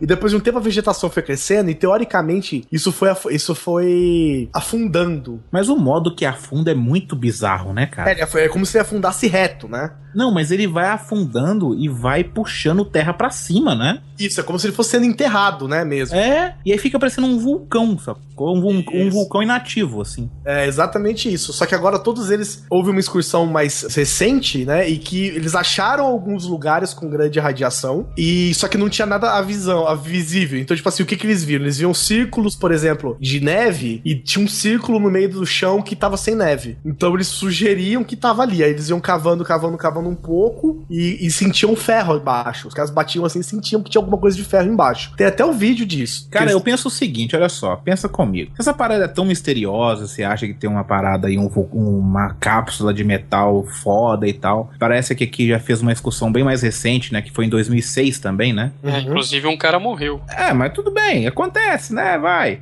É, vamos levar em consideração que o cara tá fazendo uma excursão pra Sibéria, né? Sim, passa. Mas aí você pensa, tá, pô, tem cápsulas de, de metal, titânio, que porra for que não corrói com os milhares de anos, né? Isso. E aí, por que que não cavaram essa merda? Jogaram, fizeram um, pegaram um monte de trator do capeta e escravaram essa porra toda pra ver se tem mesmo. Então, aí o que eu digo para você é o seguinte, que o, o que aconteceu é, por que que ninguém consegue? Por causa da radiação. Mas aqui tá falando que a excursão de 2006 foi bem sucedida. Não, foi bem sucedida em, ach em achar que tinha coisa lá, entendeu? Ah, mas eles... não foi bem sucedida, pô. É, eles acharam. Acho que não, bem sucedida você tá lá, tirar não, foto, passar. Quando você fala bem sucedida em russo é que a parada conseguiu matar um cara. Então, foi bem sucedida. Aí o que que aconteceu? um dos caras que tava lá é, disse que tem um tempo, né? Até então, teoricamente, é o tempo que a radiação vai entrando no seu corpo a ponto de causar mal-estar em você. Parece que o cara que tava lá mais tempo, depois que eles acharam essa, essa estrutura. Só que é o seguinte, não dá para chegar lá tão fácil de, de, de trator, entendeu? É caro é, descer com helicóptero é mais caro ainda. Então, tipo, você é numa área bem, bem remota mesmo, assim, da Sibéria. Então é embaçado você chegar com coisa lá e, e trator é mais foda, né? Vai a um por hora é foda também. Trator ah, é russo, Guizão. Ele é. chega em qualquer lugar. e o que, que aconteceu? Um dos caras, por exemplo, que tava lá mais tempo, no meio da excursão, assim, velho, de boa, tipo, o cara dormiu, acordou cego, velho. Caralho. Mas a radiação não se passa com um, um determinado tempo do local? Então, pois era, depois de alguns dias, que é o dia exatamente que você consegue, tipo, chegar até os locais entendeu? Tá. Então, Mas aí, tipo, será que escavando esse negócio, esse negócio de metal libera radiação? Então, diz que a área onde ele tá é bem radioativa. Ah, tá. Pô, é maneiro essa, essa, essa coisa é bem maneira, viu, velho? É, maneiríssimo. Tem umas áreas que ficam dentro das montanhas. Tem umas montanhas de cascalho também, que tem uns formatos estranhos que elas que sugerem, né, que elas podem estar dentro por causa do formato que elas ficaram. Uma série de grandes pesquisas no ninho da águia de fogo. Nossa. Parece coisa de desenho. É uns caras sugeriram, os caras viram, um, usaram um, um, negócio que chama mag magnetômetro, que mede, né, um, ó, o magnetismo do negócio, né? Eles falaram o seguinte, que essas anomalias de radiação não existem em qualquer outro lugar do mundo. Eles, eles acham que tem, teoricamente, 250 anos essas paradas e, e não estão relacionados ao meteorito, que também é uma outra teoria, né? O meteorito de Tunguska que caiu. Essa área o lugar não é radioativo, mas eles acham que pode ser, pelo, pelo magnetômetro, a radiação pode ser causada por um objeto de metal que encontra-se a uma profundidade de 100 a 150 metros. Pô, você acabar a 150 metros é foda, hein, bicho? É, não, cara, assim, eu. Pra uma pessoa é foda, mas pra uma expedição que quer achar um bagulho, não é não, cara. Chama o Harry Stamper. Eu voei nessa daí. eu também. Armagedon, porra. Ah, tá. Ah, cara, mas veja bem, imagina se os caras não querem que você descubra, é aí, que- é aí que o cara da sua expedição começa a ficar doente. O nego vai lá e coloca um cabo de guarda-chuva no c... do cara, o cara começa a ficar ruim. Guarda-chuva envenenado. Então, mas aí o que eu vejo é o seguinte: o que eu ouvi, né, sobre que é muito difícil de chegar lá, gasta muita grana e ninguém tá, tá disposto a pagar essa grana pra, pra, pra ver isso, entendeu? Ni- Ninguém tá disposto a pagar pra morrer, você quer dizer? né? Exatamente. Vou pagar você já prestou atenção? Esses mistérios, olha só. A gente não falou nenhum até agora que aconteceu nos Estados Unidos. Que se tem uma parada dessa nos Estados Unidos, eles cavam esse negócio até chegar na China, se eles quiserem. Só que nos Estados Unidos eles vão falar que é coisa do diabo. Ou que é coisa dos russos, né, também. Que é a Ah, mesma coisa. Mas eles po- poderiam fazer, construir um cassino em cima tal, fazer um, né? Ia virar show, ia virar filme. Estados Unidos é essa porra, né? Não, ia ser um balão meteorológico. Ah, verdade. Grande balão meteorológico que ia parar na área 51 sem querer. É. E eles. Tem umas teorias que é o seguinte, assim. Isso aqui é, um- é uma teoria muito alienígena, né? De que isso podia ser tipo um sistema de proteção da Terra, sabe? Que, tipo, é, que eles poderiam afastar. A magnitude. eles poderiam afastar certos meteoritos. tipo, polaridade reversa dos meteoritos, é, exatamente. isso? Tipo, o bicho vem chegando, vem fazendo a curva. Uh, cara. Um imã batendo no outro, entendeu? Sabe o que, que me impressiona nesse site que você mandou o link? É. Não é nem a matéria, as fotos que tem. Esse site é tão zoado que tem nevinhas de Natal caindo né, na página aqui, É. velho. Agora que eu vi, cara. Olha só, olha lá, nevinha. Mas são Ô, radiativas. é, tipo, eu fico imaginando se o final de Lost não quis imitar alguma coisa do tipo, né, velho? Porque no final das contas os caras entram numa porra de uma gruta que, sabe, fica vazando as paradas magnéticas e no final o cara tira uma rolha gigante e, e dá merda. Cara, dá, velho, né, você me fez lembrar dessa merda da rolha, brother. A rolha da vida. que merda, viu? O cara tapa a rolha do mundo em Lost. Eu não acredito que eu chorei naquela merda de episódio. Depois eu fui ver que bosta que fizeram Ai, com a minha cara. série foda. Puta merda, o cara chorou, velho. É um grandes mistérios. O Hugo chorou no final de Lost. Imagine isso. Mas o, o- ele é conhecido como Vale da Morte, até porque, né? Na Sibéria, qualquer lugar é da morte lá, você sabe, né? Principalmente no inverno. E justamente por causa dessa radiação, que vai cegando o cara, vai deixando o cara, sei lá, os rins param de funcionar. Vai saindo pus pelo ouvido. Ai, né? até a hora que ele morre. Tipo, dá o efeito a arca da aliança em você, né, velho? Exatamente, você vai derretendo. De fora pra dentro.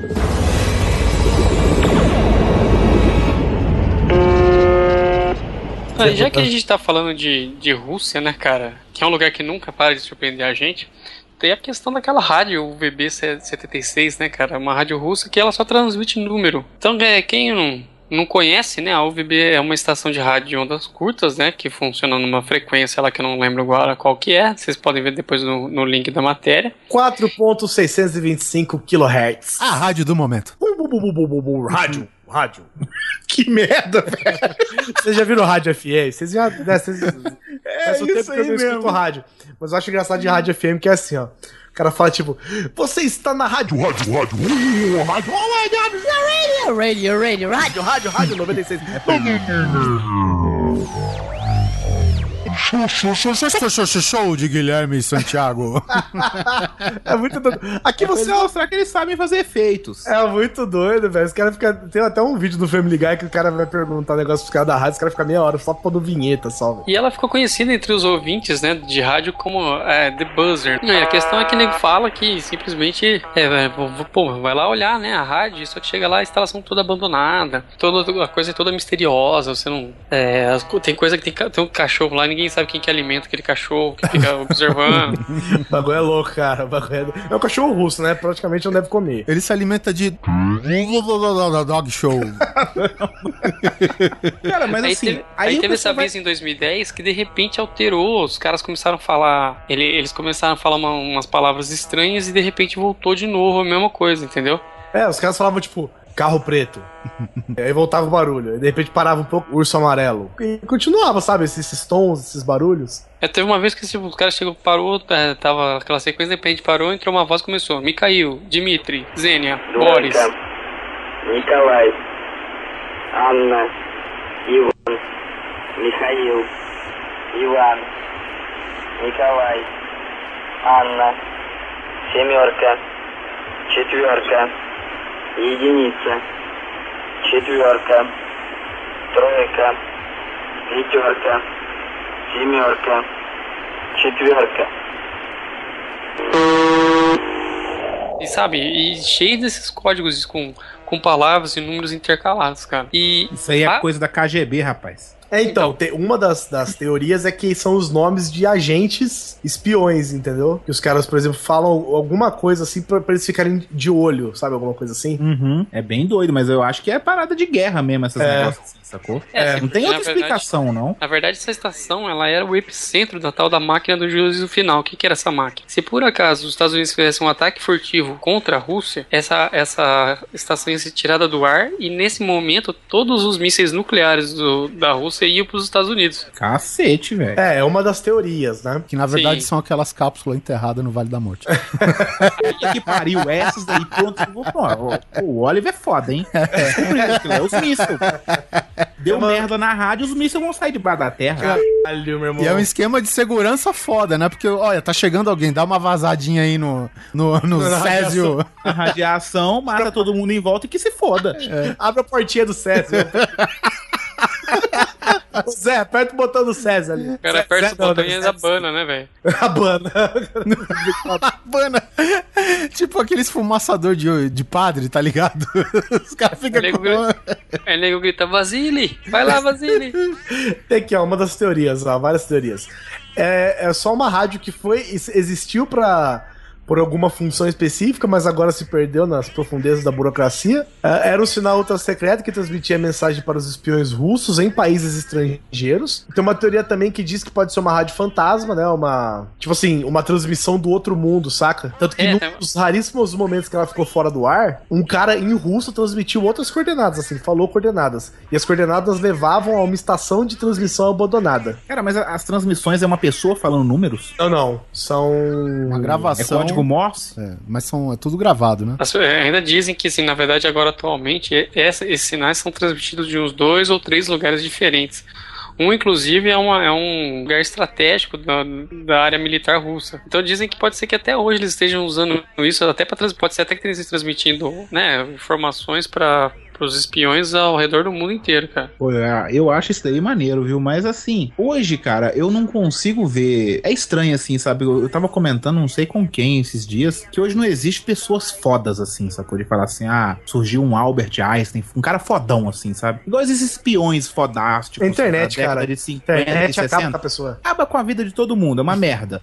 e aí, tipo, hoje eu não acredito muito nessas paradas de espionagens fodásticas, assim, sabe? Eu não, eu sei lá, eu acho que é só uma rádio de um cara maluco, uma, uma pessoa maluca e vai passando de geração pra geração, sabe? É, tem outra coisa também, Hugo. A gente, cara, tá na era, velho, de que qualquer coisa assim suspeita, o, o nego tem uma filmadora no celular, né, velho? É, cara, filma essa merda, entendeu? É, então. Então, assim, eu, eu acho que pode ser, assim, desmentido tanto porque é fake, ou pode ser que os caras tá mais, assim, cabreiro, né, com, com a realidade da tecnologia de hoje, né, pra, Pra transmitir dados, Pra né? transmitir, porra. Porque, porra, eu tinha como, como uma prova, sabe? Quanto mais um vídeo dos começo dos anos 90, sabe? De, por exemplo, um, um objeto brilhante fazer um desses círculos na colheita aí, cara. E depois de 10 anos eu vim saber que era um porra de um troll que tinha habilidade de editar a porra de um vídeo há 20 anos atrás, sabe? Uhum. Então, tipo, a internet também, ela funciona não só pra desmentir, mas como pra conter a informação também, né? O pessoal tá mais. tá, tá segurando mais a informação do que antes, né, cara? É, e pra, e pra você ver que, que tem várias co- coisas que se, que se misturam, né? Um, um, um funcionário investigador, ele diz o seguinte, que ele, ele, era, ele investigava, o cara é especialista em investigar os bloqueios soviéticos das estações ocidentais de rádio. O cara falou que o propósito da, da campainha, né, da, da transmissão, é transmitir ordem codificada para unidades militares na Rússia, e não para espiões, no caso. Um outro cara já fala que, na verdade, ó, esse cara é um otimista. Esse cara é um engenheiro de produção. O cara fala o seguinte, que na verdade isso era só um ruído rosa, tá ligado? Que Ruído rosa, como assim? é, é, é um som desenvolvido para calibrar aparelhos de áudio. Tem o ruído branco, o ruído marrom, tem o Isso, ruído tem rosa. vários ruídos e esse é o ruído rosa. Então, tipo assim, eles usavam essa rádio rádio pra soltar esse áudio pra calibrar outras estações de rádio, sacou? Entendi. Só uma coisa pros ouvintes que vão ouvir a rádio falando números, né? É, a única coisa que você pode aprender é os números em russo, né? Cara, mas isso é tão estranho porque, que nem o Guizão falou, pareceu um nevoeiro e eles tiveram que evacuar todo aquele lugar em 90 minutos. Aí depois, não que o lugar, o lugar tenha sumido, mas eles tiraram tudo, Aí quando voltaram, tava tudo fora do lugar. Ah. Peraí, teve o nevoeiro, aí eles evacuaram a rádio? Como assim? Sim, tinha, tinha um pessoal lá por perto. Tinha uma vila, porque ali era uma vila. Ah, Então, entendi, entendi. Os caras, os caras em 90 minutos evacuaram tudo por ali. Aí quando voltaram, cara, tipo, já tava tudo revirado e em vários lugares tava inundado com água gelada. É, coisas Ah, empilhadas, tá ligado? Isso é coisa de, de exército maluco mesmo, essas, esses povo russo doido. Como assim você evacuar uma cidade que no meio do, do mundo, que não tem nada a ver com porra nenhuma, né? E eles evacuar uma cidade em 90 minutos? É, e porque teoricamente, né, eu aqui tô chutando. Se você tá vindo um nevoeiro, porque se tá vindo um nevoeiro aqui em Brasília, por exemplo, foda-se. Todo dia de madruga tem uma, uma neblina aqui perto de casa. Agora, se tá vindo um nevoeiro russo, aí.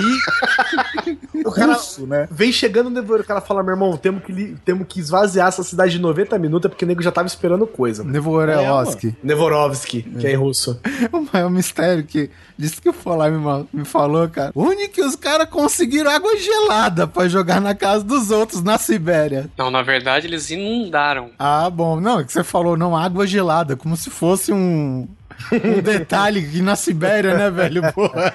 Cara, mas do jeito que vocês estão falando não é não, cara. A Sibéria tem uma parte continental e a parte que é a... a É, tem a digamos, parte a- bruta, é, claro. Ah, ti- a tipo, lá ar. é tipo uma Califórnia. Isso, tem a parte que o, tem a parte normal e tem a parte que o, que o Hitler resolveu invadir. Adivinha qual que foi que deu merda.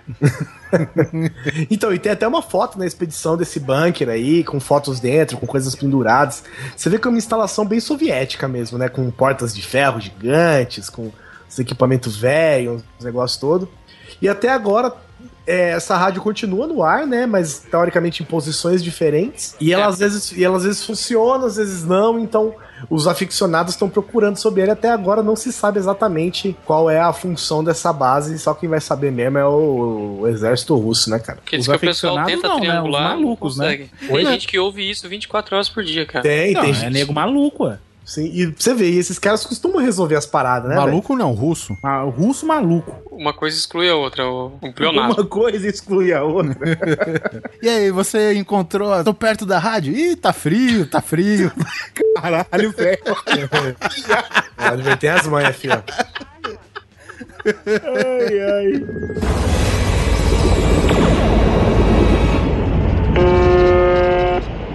O próximo mistério aqui, o famoso Triângulo das Bermudas, que essa porra foi a única coisa que eu ouvi nos anos 80. Se você alguma vez viu um mistério na sua vida, você sabe do Triângulo das Bermudas, né, cara? Cara, eu acho, eu acho que é um mistério mais famoso da humanidade, a gente pode falar isso? Acho que é o mais conhecido, pelo menos, né? Talvez porque um pedaço desse triângulo fique perto da Flórida, a chance, né, de triângulos da Bermuda nos Estados Unidos Não, são... a, a- a Flórida é um terço culpada pela fama dessa parada, pelo menos, né? Porque, É, ela é uma das pontas, né. É, é, porque, tipo, o Triângulo das, das Bermudas, na verdade, são os três pontos conectados, né? O triângulo entre as ilhas de Bermudas, a Flórida e, e a Costa Rica, né? Porto Rico, vacilão. Então, e nesse espaço, né, no oceano, já se alegou que se perdeu entre 100 e 500 navios, fora aviões, né? E, e, e sempre dizem, né, que tem muito problema com comunicação e principalmente, né, com todo o sistema de navegação de hoje, né? Então, quer,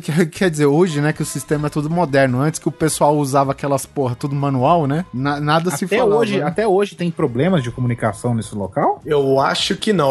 O caso mais recente foi 99. Então eu acho que já não deve mais ter, assim, essa, essa parte de. Também, meu irmão, se tinha alguma coisa embaixo d'água, com tanto barco e avião que sumiu ali, já empilhou, já deve ter bloqueado qualquer tipo de emanação que. O você vira Jesus ali andando na água, né? Que os barcos já devem estar no topo, né? O bagulho tem um metro e meio de profundidade. Você pode ir andando do, da Bermuda até a Flórida, no mar. E uma das teorias aqui, cara, é que o Hugo fica nadando nesse pedaço. Porque a liberação do metano reduz a capacidade de flutuação de um navio e pode afundá-lo, afundá-lo segundo o físico Bruce Denardo. Isso, é, isso, isso acontece mesmo. É que daí quando você tem aquelas bolhas bolhas de água, de ar dentro da água, que você quebra a tensão da água e diminui a densidade dela. É, então, é, tem- falando em bolha, né? Tem é, realmente quando passa pra cima da superfície da água, né? Se existe, é, principalmente naquela época, tudo motores, grandes motores a combustão, hoje também, né? A primeira coisa que você acha quando tem um navio, cara, é, sabe, motores movidos ou a vapor, ou a explosão, seja lá o que for, né? O mais fácil de acontecer é uma explosão, cara. Mas, esses, mas esses- essas bolhas, elas liberam gases pra ter explosão? Você que me diga como que é o. Se for de metano, né, cara, é possível, né? Vocês vão dizer que tem, sei lá, alguma coisa de vulcão lá embaixo liberando gás metano. Enxofre também, né? E gás metano, essas paradas. É possível que tenha uma explosão, sim. Mas, cara, o que eu tô de cara, na verdade, é a quantidade de acidentes que teve lá, cara. E não são assim, bat- né? Não se sabe de ter, tipo, batido e quebrado, explodido. Simplesmente saiu de um lugar e não chegou no outro, entendeu? Ah, mas assim, como é que eles sabem que afundou ali? Porque chegou ali, perdeu comunicação ali naquele local e não teve mais, é assim? Então, eles não sabem se afundou. Eles sabem que desapareceu, entendeu? Como assim desapareceu? Ninguém nunca fez uma expedição no Triângulo das Bermudas, mergulhou ali pra ver nada? Fizeram e sumiram.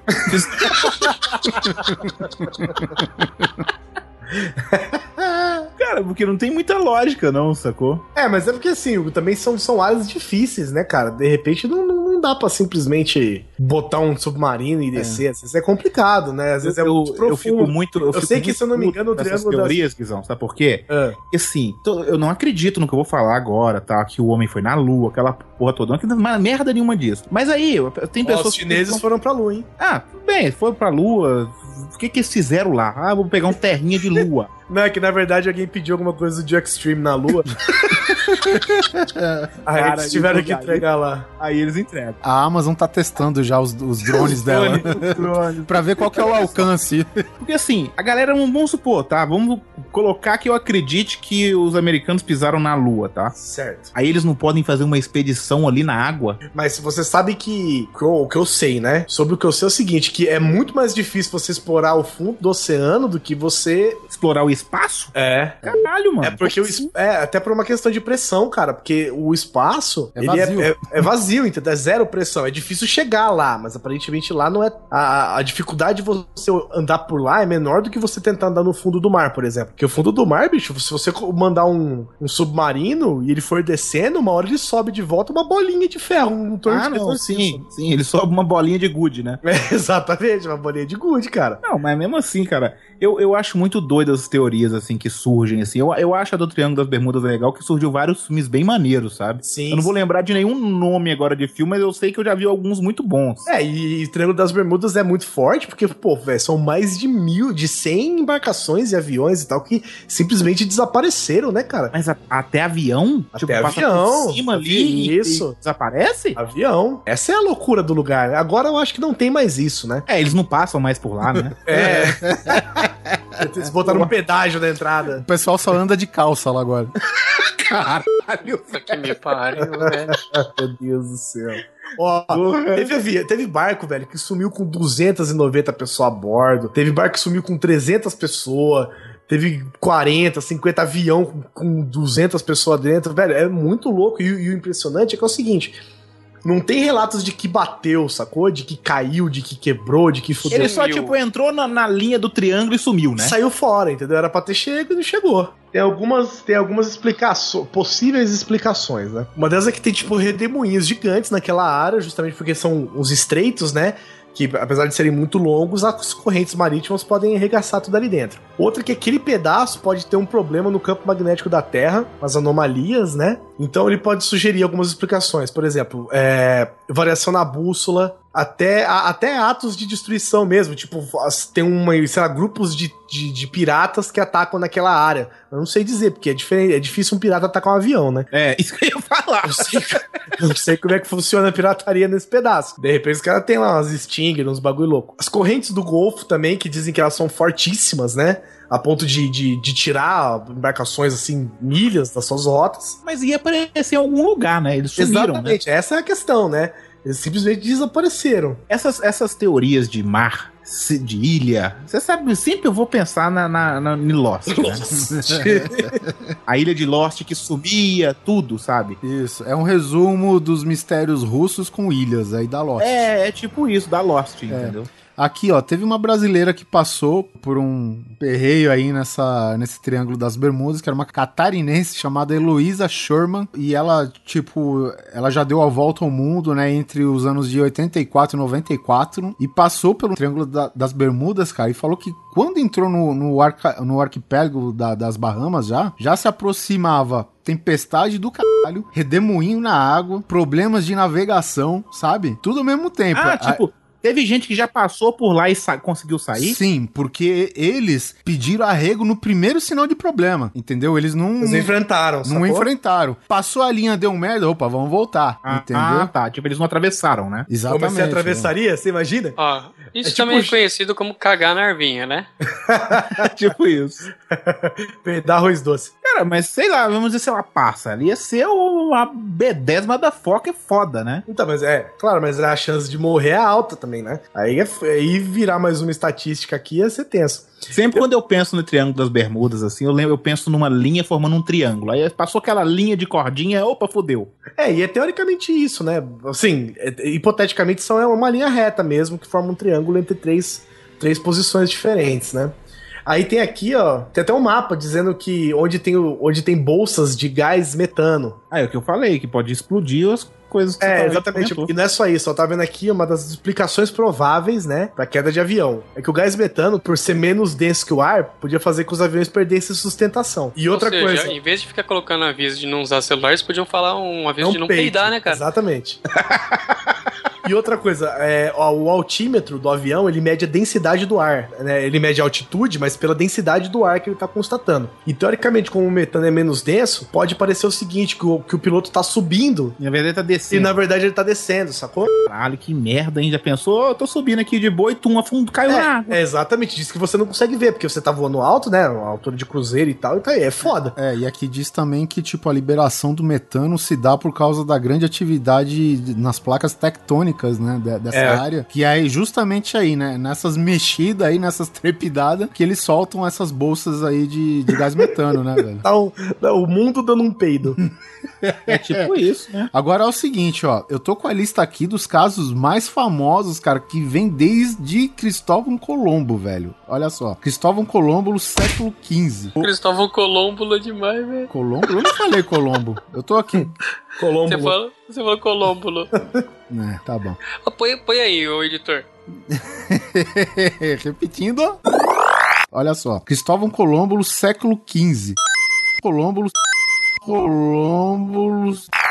Então, o próprio Cristóvão Colombo ele já dizia nos seus diários que ele temia essa parte do Mar do Caribe em virtude de estranhos acontecimentos no locais, como o mau funcionamento de sua bússola e a presença de luzes emergindo do oceano, que pode ser, cara, justamente essas bolsas de, de metano aí que a gente tá falando. O primeiro naufrágio legitimamente registrado data do século XVIII, o barco do espanhol, olha só, Juan de Bermúdez, Opa, ele. que foi justamente o fundador, né, quem deu o nome a- ao arquipélago lá da, das Ele ilhas. morreu lá, é.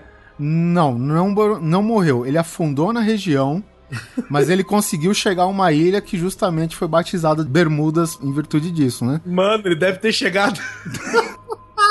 tipo, o cara chegou, velho, descabelado, velho. Corpo tudo cortado, descabelado, sem camisa, descalço, tudo fudido, as calças rasgadas. O cara chegou e falou: Mano, vocês não sabem onde é que eu passei, velho. Presta atenção, o bagulho é foda. Velho, foda, velho. Aí eles contaram a história, pô. Teve um mano que passou ali. Quem é esse cara? Um cara que tava de bermuda ali, ó. É o cara de bermuda ali, ó. Bom, aqui, ó, o caso, pra vocês que estavam perguntando sobre casos da aviação, o caso mais polêmico de todos data de 1945, quando cinco bombardeiros torpedo da Marinha Americana decolam de Fort Lauderdale, na Flórida, que é justamente um dos pontos do Triângulo da Bermuda, e desaparecem com 14 tripulantes a bordo. Desaparecem, entendeu? O incidente do chamado voo 19, que é o seu número de controle né, no, no tráfego aéreo, tornam a região mundialmente famosa como local de sumiços misteriosos. Cara, velho, é, foi um cinco bombardeiros, cara, sabe? Com 14 tripulantes. Não é pouca merda não, né, velho? Outro caso aqui, olha só, 51. O avião cargueiro C-124 da Força Aérea Americana deixa de ser registrado por radares ao sobrevoar o Triângulo. Considerado um dos maiores aviões de cargas do mundo, ele levava 52 tripulantes. Sumiu sem deixar vestígio também. Ninguém sobreviveu quando, tipo, depois, depois de, de- do, do Bermuda aí, ó, do, do, do surfista, ter chegado na praia e ninguém sobreviveu pra contar a história do que aconteceu? E esse aí também só sobreviveu pra dar o nome, viu, cara? O que é muito doido, né? Que depois desse cara parece que ninguém ficou vivo, todo mundo sumiu. Na, na primeira, eu acho que o, o triângulo ele tava aprendendo ainda como é que faz, tá ligado? Acho, furacão aqui, um negócio ali, eu demoinho, o cara passou com a filha da puta. Quer ver? Não vou errar mais nenhuma daqui pra frente. É, eu acho que deve ter sido bem isso mesmo. Porque nunca mais ninguém sobreviveu, afundou o navio, ou o avião caiu, ou perdeu o avião. Falou, não, eu, eu tava lá, sabe? Sumiu todo mundo, sabe? Não tem, né? É, pois é. A- ainda tem dois casos famosos que datam de 63 e 72. O de 63, um navio cargueiro Marine Sulfur Queen de 425 pés, né, equivalente a 129 metros, meu amigo. Caralho. Desaparece com 39 homens a bordo e nenhum sinal de socorro nunca foi emitido e o navio jamais foi encontrado. Aí, o último caso, né, que relata o mais famoso, não sei se tem mais, pelo menos no, no que eu tô consultando aqui, diz que é o último caso, de 72, que é o desaparecimento do cargueiro alemão Anitta. Prepara! De 20, de 20 mil toneladas e com 32 ocupantes, foi o último acontecimento misterioso do Triângulo a ter grande repercussão em todo mundo.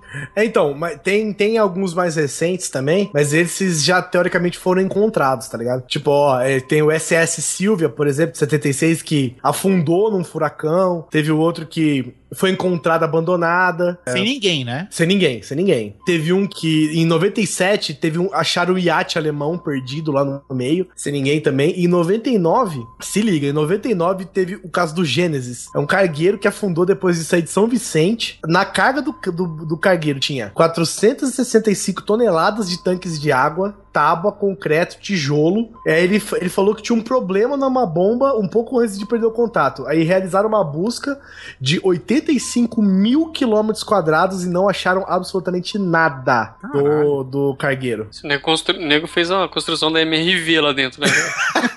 Cara- o cargueiro caiu, os caras construíram uma cidade lá embaixo. Falou, quer saber, não dá pra sair daqui? Vou fazer aqui mesmo essa bosta. Acharam até a perna do Lars Grael lá, velho. Caralho, velho. O corpo do, do cara lá. Do, é bem negra, viu? o, o corpo do cara lá, como é que chama? Ulisses Guimarães? Ulisses Com Guimarães. certeza aquele padre de balão passou aí. né? Os balão, pelo menos, É, foi. tipo, o GPS não tá funcionando aqui também? Que bosta, velho.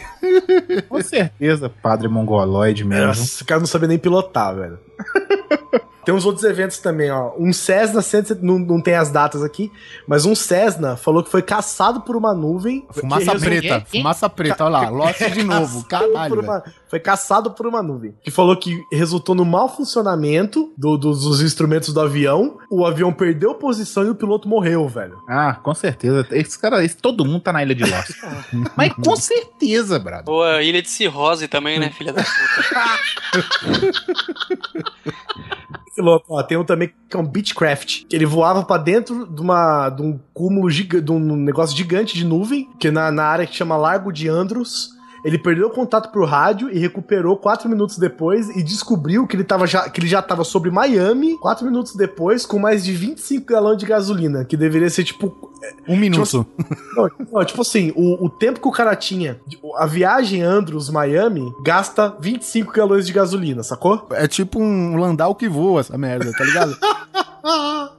Então, o negócio foi o seguinte, ele, então ele era ele tinha que gastar praticamente tudo entre Andros e Miami, tá ligado? Aí o cara falou que tava no, perto da na área de Andros ainda, perdeu o contato por 4 minutos e nesses 4 minutos o cara já tava em cima de Miami com 25 galões de gasolina. Caralho. Tipo, como se o cara tivesse tipo simplesmente teletransportado de um lugar ao outro, tá ligado? Aí, esse sobreviveu aí, ó. Você sabe quem que sobreviveu também ao Triângulo das Bermudas, possivelmente? Ah. Dexter. Caralho, velho. Não foi, velho? Como, como eu queria ter falado dessa série em algum podcast. Que bosta, né, velho? Olha esse aqui, ó, o Grande Zenit, 1976. Petroleiro afundou com pessoas e bens a bordo, deixou uma grande mancha de petróleo que pouco depois desapareceu. o bagulho é um aspirador de pó do mundo, velho. Eu acho que lá você vai achar a tal da rolha lá. Verdade. Tem a rolha no fundo. Você esvazia o oceano, né? Você puxa e vai sugar o mundo, né? O cara enrosca, na verdade. Na verdade, os barcos enroscavam na correntinha da rolha, tá ligado? Tinha aquela correntinha você puxar a rolha, pra você não ter que afundar. Os barcos enroscavam ali e falei, caralho, prendeu! Pá! Rebentava, caía e afundava. Ai, ai. Polar, fala desse aqui do, do, do efeito Missing Time, hein? Então, cara, esse, o efeito Missing Time é, é aquela loucura que você. Os caras, de repente, eles estão num lugar, aparecem em outro e o relógio deles não bate com, com o horário que ele tava anteriormente, sabe? Como se ele simplesmente. Assim, o mundo andou e ele foi parar, sei lá, na puta que pariu, sabe? Então, isso acontece aonde? Diz que randomicamente, entendeu? Ah, tipo, pode acontecer agora, assim, aqui, aqui em Belo Horizonte, em Brasília, qualquer lugar. É, tipo assim, É. você sai pra andar, aí você simplesmente tá em outro lugar e não, não sabe como você foi parar lá, entendeu? Ah, eu É. sei. Isso aí chama cachaça. Uma É, vez eu acordei na casa de um amigo meu que eu não sabia como é que eu fui parar lá. Você pode ver que isso nunca acontece com quem faz esteira, por exemplo, né? Cara, isso, isso aí é nego doido, cara. Só pode, não, não tem lógica. Ah, Esqueceu de trocar a bateria do relógio também, sacou? Isso é nego maluco. Como co- já tem história desse negócio mesmo, assim, relato de, de, tipo, ah, isso é verdade ou não? Ah, cara, Sempre, sempre tem, mas a maioria deles são relacionados a abduções, né? Ah, tá. o Sul você não pode nem ouvir falar disso aí. A maioria dos eventos sobre o efeito Missing Time envolvem ETs e criaturas bizarras. No entanto, nem todas são lembranças estranhas. Aí tem uma senhora, né, que ela tem 64 anos, tinha pelo menos na época, do estado do Texas, que diz que foi parar em um lugar que desconhecia e que após a descrição descobriram que era Punta del Leste, velho, no Uruguai, E onde ela, onde ela tava? no Texas. Caralho. Caralho, velho. E tipo, mas ela foi parar lá, ela não, não sabe o tempo que ela ficou desacordada, assim, entre aspas. É, exatamente, né? eu simplesmente tava lá. Aí o estranho é que a velhinha nunca E ela pisou acordou numa banheira cheia de gelo, foi isso. sem um, com uma cicatriz na barriga. Caralho, o nego roubando o rim de velho de 64 anos é foda, hein, velho? Cara, eu acho, que, Caralho, eu acho que essa velha foi dar uma de assanhadinha no bar. Aí o cara deu um boa noite Cinderela nela. Pô, mas dá um boa noite Cinderela na velha. Boa noite, Madasta, né? Ó, e ela falou que o seguinte, que ela nunca pisou fora dos Estados Unidos e de uma hora pra outra, ela descreveu, tipo, com detalhes Ponta del Leste, tá ligado? E ela falou que passou cinco dias e que ficou desesperada com dinheiro. Ela foi pra Punta del Leste, e aí, como é que ela voltou? É como se ela tivesse tido um sonho, sacou? Uma sensação. Aí falou que é o seguinte, ó, e quando ela foi falar pro maridão, ela, ela tava imunda, desidratada e não fazia 10 minutos que ela tinha avisado que ia no quintal da casa arrumar a horta. Nossa, velho. Que doideira. Você vê como que é bizarro, velho. Achou um vortex no, do, do Uruguai lá em Punta del Este direto pro Texas, né, velho? Acho que é por isso que lá o pessoal também, né, não é só por causa do México, né? Que aquela área fala espanhol também em alguns lugares, né? Vai aprender espanhol, aprenda espanhol em uma semana. É. Pá! Aparece no Uruguai. Aí, ó, o que outra coisa que ela falou aqui, ó. Outra coisa que tem, né, sobre essa senhora. Ela passou duas semanas depois disso internada no hospício até os médicos perceberem que ela não tinha qualquer tipo de doença mental. Belo marido, filho da puta, que colocou ela no hospício, hein? Ah, pô, você não colocaria, velho? Sei lá. Se ela fosse gostosa, quem sabe não, né? Quem que fica imundo em 10 minutos? É, você não conhece crianças, não, né? Elas conseguem fazer isso em dois. Mas, velho, não tem essa capacidade de se mexer toda, Tem, Hugo, velho. Tem sim, eles se cagam inteirinho. A velha é uma desgraça, meu. Ela só precisava cair, cara. Ela só precisava cair e se cagar. Pronto. Tá suja. que eu lembrei, o Guizão, da sua teoria que você, a gente fica cinco minutos perdido na selva, a gente sai com barba. Será que a velha não se Não é, só, perdeu? não é só na selva, não. Se você ficar num boteco de 8 da noite às 3 da manhã, você sai com a camisa mal abotoada e barba por fazer. Barba, olheira, né, velho? Sim. Não, mas o que eu falo é o seguinte, Hugo, que a floresta, ela, é- ela é feita, a natureza é feita pra te matar, certo? Sim, claro. Pra matar especificamente seres humanos. Por isso que quando a gente precisa se proteger, a gente faz faz o quê? A gente destrói a floresta. Que a gente afasta a floresta da gente, a gente vai pavimentando cidades, vai construindo prédios, a ponto da gente se manter seguro. Por quê? Porque a natureza quer matar a gente. Então o que, que eu falo? O cara vai fazer uma caminhada. O cara é eu, tipo assim, gordo. É, ah, eu também. Ah, Vou sedentário, é, coisa porra tá, nenhuma da vida, nada, fica tô de- jogando é. Battlefield pra caralho, não faz mais nada, né? Isso aí. Tô de férias, vou dar uma caminhada.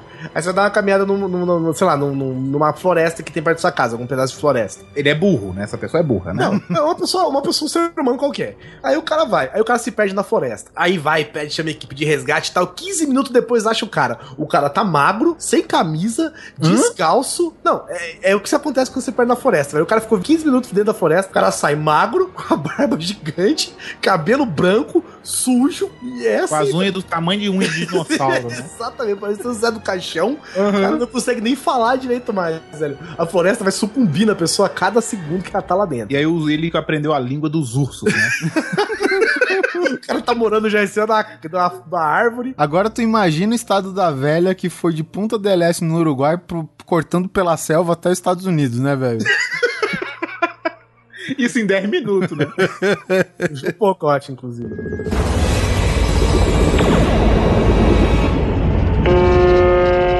Tem uma área no México que essa senhora deve ter passado pra ir pro Uruguai.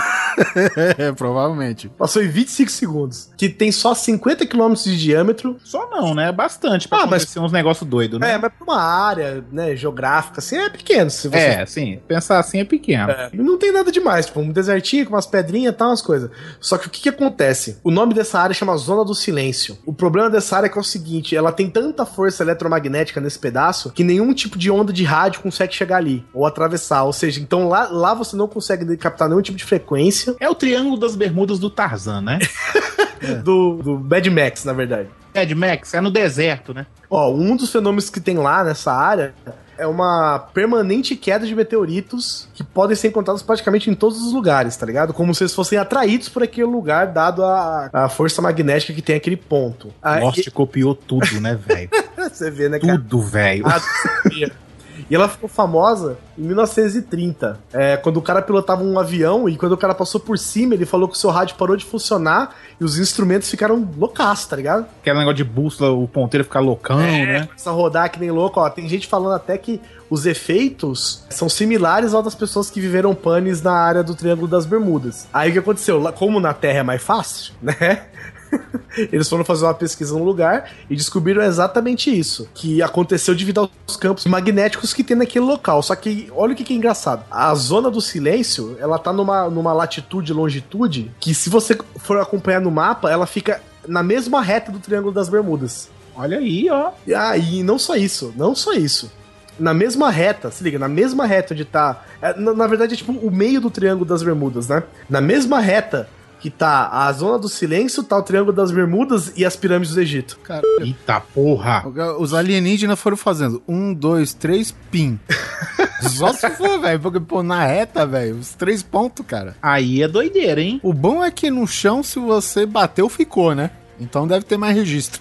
É, então, eles, eles registraram essa quantidade grande de, de eletromagnetismo que tem no lugar, né? Pelo menos lá dá pra chegar, né? Isso, isso, isso. Pelo menos lá dá pra chegar. Fala assim, não, aqui é só isso. Aqui não tem navio na terra, nem nada, né? A zona do silêncio só mora mudinho lá, né? Você chega lá, um monte de cara fazendo mímica, né, velho? O negão lá do, do- do enterro do Mandela saiu de lá. Ó, diz que tem uma, uma história nessa zona do silêncio que um míssil foi disparado da base de Rio Verde, mudou sua rota e caiu lá, tá ligado? Eita, mas a- o magnetismo é foda, hein? Então, mas aí tá dizendo aqui que foi só um- um- uma jogada pra atrair turistas pra aquela região. Não, que bosta. E aí, tipo, ah, colocou o míssil pra lá e falaram que não, o míssil era pra outro lugar e tal. Isso. Aí falaram que, como ninguém viu o míssil cair, né? É dif- pô, é, Ah, o, o míssil, tipo, não houve uma explosão nem nada. é, ninguém. que- Quem tava Só chegaram lá. e fincaram o míssil na terra. Não, né? na verdade não tem nada disso, né? O nego vai lá pra tentar achar esse míssil, sacou? Ah, tá. Teoricamente, um, um grande flash enorme de luz apareceu naquela, naquele lugar. Que fez até os gados arrebentarem ah, os currais e tal, sabe? Mas, teoricamente, né? Os Estados Unidos, o bom senso do governo dos Estados Unidos, diz que ninguém perguntou pro fazendeiro o que, que podia ter acontecido. Lógico, o fazendeiro não existe mais, né? Tá preso. Nunca mais ninguém ouviu falar do fazendeiro e do ET que veio junto com ele, né? Aí falou que, ó, depois de algum tempo, Depois de muito tempo, ele foi encontrado três semanas depois. Que, que nego foi lá atrás desse míssil e tal, eles já, já acharam ele parcialmente enterrado numa duna de areia. E o míssel tava barbudo e magro. Tava enferrujado, né, velho? Tem um negócio que acontece lá que é o seguinte: tem umas luzes que piscam do nada, assim, você pode ver a distância, tá ligado? Tem gente que fala que isso é comum no deserto. Essas, essas, esses flashes de luzes que aparecem do nada. E acontece todo 25 de dezembro. Acontece toda vez que alguém solta um rojão no deserto. Cara, como assim a luz dá, um- dá um, um flare gigante e é normal isso acontecer no deserto? é, teoricamente deve ser alguma reação natural do deserto, entendeu? Que, é que nem aquele fogo fato, sabe? Fogo o quê? Fogo fato. Não. Fogo fato é o seguinte: quando você acaba de enterrar uma pessoa, os gases dentro da pessoa saem, né? Aham. Vai saindo, vai peidando, vai fazer as porra toda e sai. Não que você esteja morto, Hugo. É, eu sei que eu não estou morto.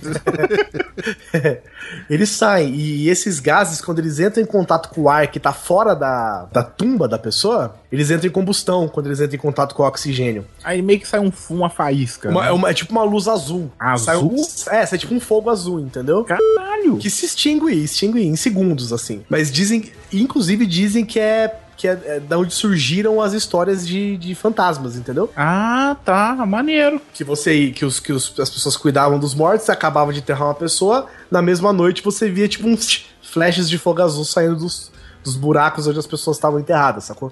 Que foda. Eu É. vou um cemitério pra filmar essas paradas. É, cê- doido demais. Você mata um amigo seu, Entendi. aí no dia que se ele for enterrado, você fica lá a noite toda. Tem vídeos no YouTube, inclusive, disso e tal.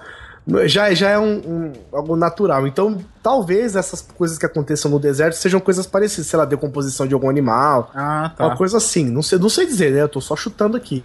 Porque até os moradores dizem que não, tipo, ah, é, elas assustam um pouco, mas não são nada, entendeu? Ah, os- porque os moradores estão acostumados com essa merda, né? É. Não, tipo, você tá lá de visita, tu vê uma bola de fogo flamejante.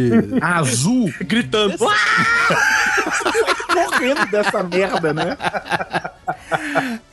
Gritando, filho, sou eu!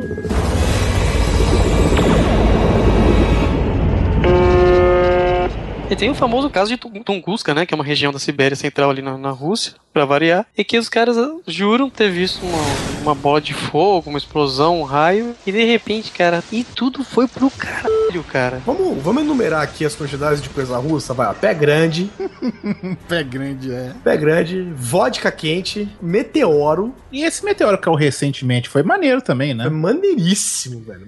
Coisas que só a Rússia pode proporcionar pra você, né? Tunguska Sim. tem alguma cratera? Tem, né? Tem o buraco que era uma cidade, né? Hoje já deve ter sido na verdade, eu acho que os russos são tão fodas, cara, que eles jogaram um pedaço de terra pro espaço, velho. Aquele buraco tinha alguma coisa lá, os russos mandaram pra fora. Eles são o primeiro. é o primeiro meteoro intraterreno, digamos assim, velho. meteoro exportado. É, exatamente, cara. Tá chegando agora em Marte. Cara, diz que a coisa foi tão forte que se fundiu o metal. Tipo, a árvore ficou parecendo um palito de dente entortado. Assim, se, é, se eu não me engano, é, ele, é, ele é comprovado, né? Apesar de ter suas teorias, mas ele é comprovadamente como um meteoro que caiu, né? Tipo, o único meteoro da modernidade que caiu mesmo no chão e tal, não é uma coisa assim? Cara, isso aí tem, tem umas teorias muito loucas. Dizem até que quem causou tudo isso foi o Tesla, velho. Exatamente, cara. Sério? Eu ia até falar essa teoria, exatamente. Que o Tesla, ele era cheio de inventar essas porcariadas, né? Sim. Aí ele inventou, ele, teoricamente, ele inventou uma máquina, é a máquina da destruição, Raio da morte. raio da morte, que ele tinha inventado. E ele quis mirar, ele, tipo assim, ele inventou esse raio e tal, e mirou numa pomba que tava, tipo, na janela da casa dele, voando assim. Direitos dos animais que se foda, né? Não, mas né, faz tempo, né? É uma pomba, né? É uma pomba, velho, porra. É um Aí, rato de asa, né? aí O raio passou pelo Triângulo das Bermudas, desviou, passou pela zona de silêncio, da outra desviada, caiu lá em Tunguska. então, mas aí eu vou falar pra você o que, que você vai ficar de cara. É. Ele teoricamente apontou pra essa pomba e atirou esse raio e a pomba pá, virou pó, né? Só que o raio atravessou essa pomba. E depois de um tempo, né? Porque você não sabia as coisas na hora, depois de um tempo ele descobriu que teve esse acontecimento em Tunguska aí, que regaçou tudo. E a, hora, e a hora que ele foi confer- que ele foi testar, ele viu que ele tinha, tipo, apontado pra pomba sem querer exatamente na reta de Tunguska, tá ligado? E aí ele, ele destruiu, cara. Ele destruiu a máquina, destruiu a- a- as, os- o- as plantas, como é que é, né, as plantas, os schematics, né, os... Blueprints. É, os blueprints da máquina, ele destruiu tudo, cara. Ele tacou fogo e fudeu. Falou, meu irmão, isso aqui é a máquina que vai matar o mundo. E ele destruiu tudo, cara. Então, ele tem essa teoria, também existe essa teoria de que foi essa, esse raio da morte que destruiu Tunguska, né? Porque ele acidentalmente apontou pra porra de Tunguska na hora que ele atirou na É merda. meio, é meio que aquela teoria da efeito borboleta, sabe? Pô, a borboleta bate a asa aqui e do outro lado do mundo isso vira um furacão. É meio doido isso, né? Mas assim, deixa eu perguntar. ah, deixa eu perguntar, deixa eu falar uma coisa. Lembra quando eu falei que não existe cara fodas hoje? Tela, Tesla construiu isso há quanto tempo? Tem bastante. Aí. O cara construiu uma máquina da morte que, que destruiu uma cidade. É a cidade? isso aí, né? Teoricamente, teoricamente. Teoricamente, cons- destruiu uma cidade. E uma Hoje pomba. ninguém. E um- Plus uma pomba. A única pomba da Rússia, né, velho? E, cara, ninguém consegue construir a porra da máquina da morte até hoje, sabe? É, porque o Te- o Tesla era um cara foda. E outro, o louco do Tesla é que ele não tava afim de ganhar dinheiro, ele só queria fazer uns bagulho louco, né, velho? É, o Tesla era bem maneiro mesmo. Diz que aquela JP Morgan, sabe? Aquela Não. empresa famosa, tipo banco. Eles compraram esse projeto do Tesla, cara. Mas ele não destruiu o projeto? Mas ele deve ter guardado o dele, né? o Xerox. É, o Xerox. É, assim. ele construiu bunkers em forma de cápsulas na Sibéria e guarda lá. Ah, deve ser isso aí, ó. É porque é muito louco, porque tem. O Tesla é um negócio, cara, que ele. Se você quer testar eletricidade, né? Se você quer aprender sobre eletricidade, é, é tudo as paradas que o Tesla inventou que te ajudam, né, cara? Mas essa É. teoria, é só essa teoria que existe de ter destruído essa cidade? Não, não. Outra, essa é uma das teorias mais, mais controversas, assim. Uma, a teoria principal mesmo é que um meteoro de verdade regaçou a cidade na A porrada. teoria do Tesla é muito mais legal. Ah, Nossa, muito mais é muito mais maneiro. É muito mais Marvel, né, cara? Nossa, é muito mais foda. Eles fazer um filme dessa teoria do Tesla. é fodaça. Caralho, o bicho destruiu uma pomba em consequência de uma cidade. Isso é foda. Tesla versus os Vingadores, né? Tá falando aqui que a, a bola de fogo, né? Entre aspas, que destruiu a cidade, falou que tem várias explicações loucas. É, inclusive a hipótese de que tem sido a causa de uma aterrissagem forçada de uma nave espacial nuclear, velho. Cara, era aquela do quinto elemento, né, velho? Elysium pousou. Ah, aquela do, do- das codornas robóticas, sabe? Essa, essa cidade tinha quantos quilômetros de diâmetro com o tamanho desse negócio pra destruir A, a cidade, a cidade não era grande, né? Porque no meio da Sibéria é difícil você construir uma metrópole. Mas, ó, o seguinte: os efeitos da explosão de Tunguska foram ouvidos e, e sentidos a mais de mil quilômetros de distância. Caralho, velho. Então, tipo, não foi uma vilinha que foi destruída, né? Não, foi uma área parada gigante, monstra, cara. né? É, por- coincidência tinha uma, uma vila ali no meio. Por E uma pomba. infortúnio- E uma pomba. é. Infortúnio do destino. A vibração, a vibração foi tanto que estourou um vidro nas costas dos Tesla, né, velho? Aí diz que é o seguinte, ó. Tem testemunha que diz que a 600 quilômetros de distância teve pescador que tipo, foi atirado pro rio e cavalo foi derrubado, tá ligado? Pela shockwave do negócio. Caramba, velho. Coisa caiu das prateleiras. É, foi que foi chamado de raio vodka. nego caiu do cavalo, nego escorregou do barco. É, ó, cal- Calcula-se que o choque que teve na porrada circulou a Terra duas vezes nessa época. E O choque deu É, a tipo, volta ao mundo duas é, vezes? Tipo, seu evento sísmico que deu da porrada. Aham. chacoalhou o mundo e na ida e na volta, tá ligado? Claro que em escalas bem menores, né? Por exemplo, quem tava com- na- no outro extremo sentiu menos que, né? Por isso ninguém entendeu a piadinha do vidro ter quebrado nas costas do Tesla, mas tudo bem. Agora que eu entendi. Devia ter dado volta ao mundo, né? É, e outra coisa, ó, falou que calcula-se que a explosão de Tunguska foi equivalente a 500 bombas atômicas como a de Hiroshima. Nossa, velho. E matou quantas pessoas nessa porra aí? Todo mundo de Tunguska. Caralho, velho. é isso aí, velho. Foi no dia, foi na manhã do dia 30 de junho de 1908. Tenha tempo, hein? É, porque assim, porque né, se fosse lá pros anos 50 ou 60, né, com certeza diria que era um experimento nuclear. Russo. É, com certeza. Porque ele- a, a Rússia fez a bomba, a bomba Kizar que realmente tinha esse mesmo poder de devastação, 100 megaton. Que as bombas de Hiroshima e Nagasaki acho que era alguma coisa em torno de 15 mil kiloton. Tinha, e a outra tinha 100 mil? 100 megaton, ou seja, Ah, 10 mil vezes mais que o outro. Então, se fosse nos anos 60, com certeza. Agora, 19, ah, a época que aconteceu esse, esse episódio, realmente uma coisa de assustar. é, foi o Tesla. Ó, Aqui, ó, tem uma, tem uma descrição rápida dessa teoria do Tesla aqui, ó. Foi descoberto que no dia anterior do acidente, Tesla havia testado sua teoria sobre ser possível transmitir eletricidade pelo ar, através da sua enorme antena construída para o experimento e invento que ficou conhecido como Raio da Morte. Após as suspeitas de que Tesla teria sido responsável pelo evento em Tunguska, a tecnologia foi comprada pela empresa JP Morgan e hoje pertence aos Estados Unidos. E isso, isso sugere que aquele projeto HARP, não sei se vocês conhecem, mas o projeto HARP, é se não me engano, é aquelas, aquelas. É tipo uma subestação de energia que, né? De eletromagnética, não é? Eu não tenho ideia, viu, Guizão? Se eu não me engano, eles é, é tipo uma, uma arma geológica. Deixa eu ver aqui. Isso, é uma arma geológica. Que dizem que na teoria. É tipo, é tipo uma, uma, uma, um- uma farm que tem umas antenas enormes que volta e meia soltam uns barulhos assim. E dizem que isso aí, na, na verdade, é a teoria de, de que é uma arma geológica. Tipo, você manda as coordenadas, essa arma dá uma porrada. Ou gera uma vibração que faz um terremoto devastador aonde ele quer, entendeu? Essa é uma das teorias. Então, esquece a minha teoria e vamos nessa aqui que. Mas eu preferi um laser apontando que explodiu Tunguska. Eu também, a do Tesla é mais legal. E uma pomba, não pode esquecer da pomba. Tem um clipe, eu vou até deixar aqui avisado, tem um clipe, é All Nightmare Long, eu acho. Do Metallica? É. Que fala sobre o evento de Tunguska. É, só que eles inventam, né? Eles inventam como se o, o- na verdade, caiu um meteoro alienígena em Tunguska. É claro que alienígena, né? Não pode ser. É. Ele explodiu de Los Angeles e foi voando até Tunguska, né? Eu- caiu um meteoro que tinha uma- um negócio que podia reviver os mortos, tá ligado? E aí meio que começa um ataque zumbi por causa da explosão de Tunguska. É legal pra caramba. Começou a ficar mais legal, hein? Mas esse é o clipe do Metallica, que é um ótimo documentário, inclusive. Mas é muito legal, cara. É o clipe sobre Metallica que fala exatamente sobre. Não, não exatamente, né? Mas ele aborda o, a queda de Tunguska e é meio velhão, assim, mostra os caras tentando reanimar uns ratos mortos. Negócio legal pra caramba, cara. Na verdade, se for um meteoro, você tem que imaginar a densidade que é do filho da puta pra passar pela nossa atmosfera e ainda gerar esse estrago todo, né, velho? Pô, devia ser enorme, né? Parada deve ser metal puro, velho. Eu não sei, tem, ainda, ainda tem relato de radiação em Tunguska? Ao que parece, não. Olha, só sei que foi, ó, só sei que foi um regaço. Foi uma obra na Rússia, né, cara? Ó, porrada de mil, que deu pra ouvir a mil quilômetros de distância, deu pra sentir a 600 quilômetros, o nego caiu dos cavalos, o cavalo caiu, o nego E deu pra- duas voltas ao mundo a porra do negócio, e hein? diz, né, que o evento sísmico da porrada deu duas voltas ao mundo, velho. Cara, isso, isso é uma, isso é um soco bem dado na cara de uma pessoa, imagina? Nossa senhora. Explodir a cabeça do sujeito, né? E a pomba. Coitada da pomba.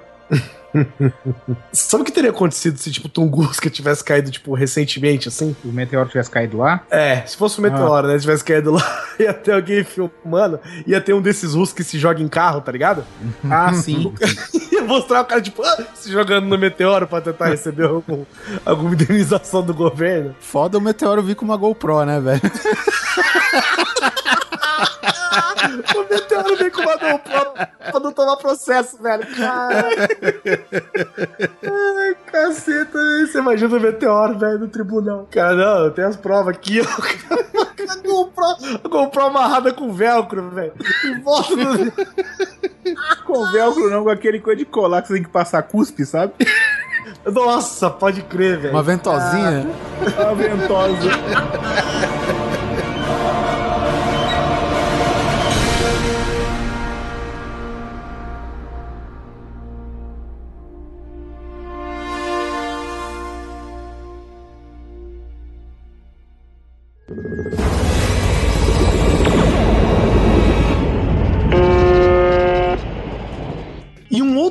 Que eu quero deixar aqui é que esse programa acabou. Olha só. De uma hora pra outra ainda. De uma hora pra outra, cai um meteoro, explode tudo, Tesla tal, morre, cai um buraco, ah, acabou o programa. De uma Quero hora dar- pra outra, né? Da, da uma hora pras duas horas da manhã. Quero deixar meu agradecimento aqui ao senhor Hugo Soares, que quis participar dessa gravação com a gente. Depois de um TDM. Sim, estava jogando, né? Normal isso, né? Mas eu que agradeço, eu queria participar já há um tempão aqui do podcast. já Foi foda, foi muito massa participar. Não será a primeira vez, não será a última também. Hugo Soares, Sim, Guizão, fale, você- fale, fale. Se as pessoas quiserem te encontrar, falam, olha, eu gostei desse rapaz, é ele que decupa os vídeos do Jovem Nerd, ele que faz as coisas legais na internet, e onde eles te encontram? É, quase não faço mais Jovem Nerd, né? Mas a gente tá ali no meio ali da galera, né? Mas as pessoas podem encontrar no pautalivrenews.com, assim, não pode encontrar sempre, porque a gente tá atrasando muito, mas tem podcast lá. Muito obrigado, Hugo, Polar, Orber. Não se esqueçam aqui de assinar o Grande Coisa no iTunes, dar um rankzinho pra gente lá, se for camarada. Isso é muito bom, viu, gente? Isso ajuda pra caralho. viu? Viu só? Tá aí o rapaz não deixando a gente mentir sozinho. Não esqueça também de curtir o, o Grande Coisa no Facebook, facebook.com.br Grande Coisa, seguir a gente no Twitter, Grande Coisa no Underline, Hugo Soares, aproveite que este dia é o dia do seu aniversário. Meu aniversário, tá, vai. Peça uma música para nós. Aí eu tenho que pedir uma música. Olha aí, eu vou, eu- toca Iron Maiden, toca The Trooper. Achei que era Meteoro da Paixão. aí, né? Caralho, Hora da paixão. Da Paixão, que é bom. Não, é... É, e, e Luan Santana é uma bomba, né, velho? Que não deixa de fugir o assunto, né, cara? Verdade. E ele tá ficando bombado, né? Além de tudo isso, cara, o assunto não para, velho. O assunto não para, velho. não consegue parar, velho. A única coisa que não para é o olho dele reto, né, velho? então fiquem com Trooper do Iron Maiden e até o próximo episódio. Cruze, cruze, cruze, pau. Caralho, vocês gravam, hein? Se for sonho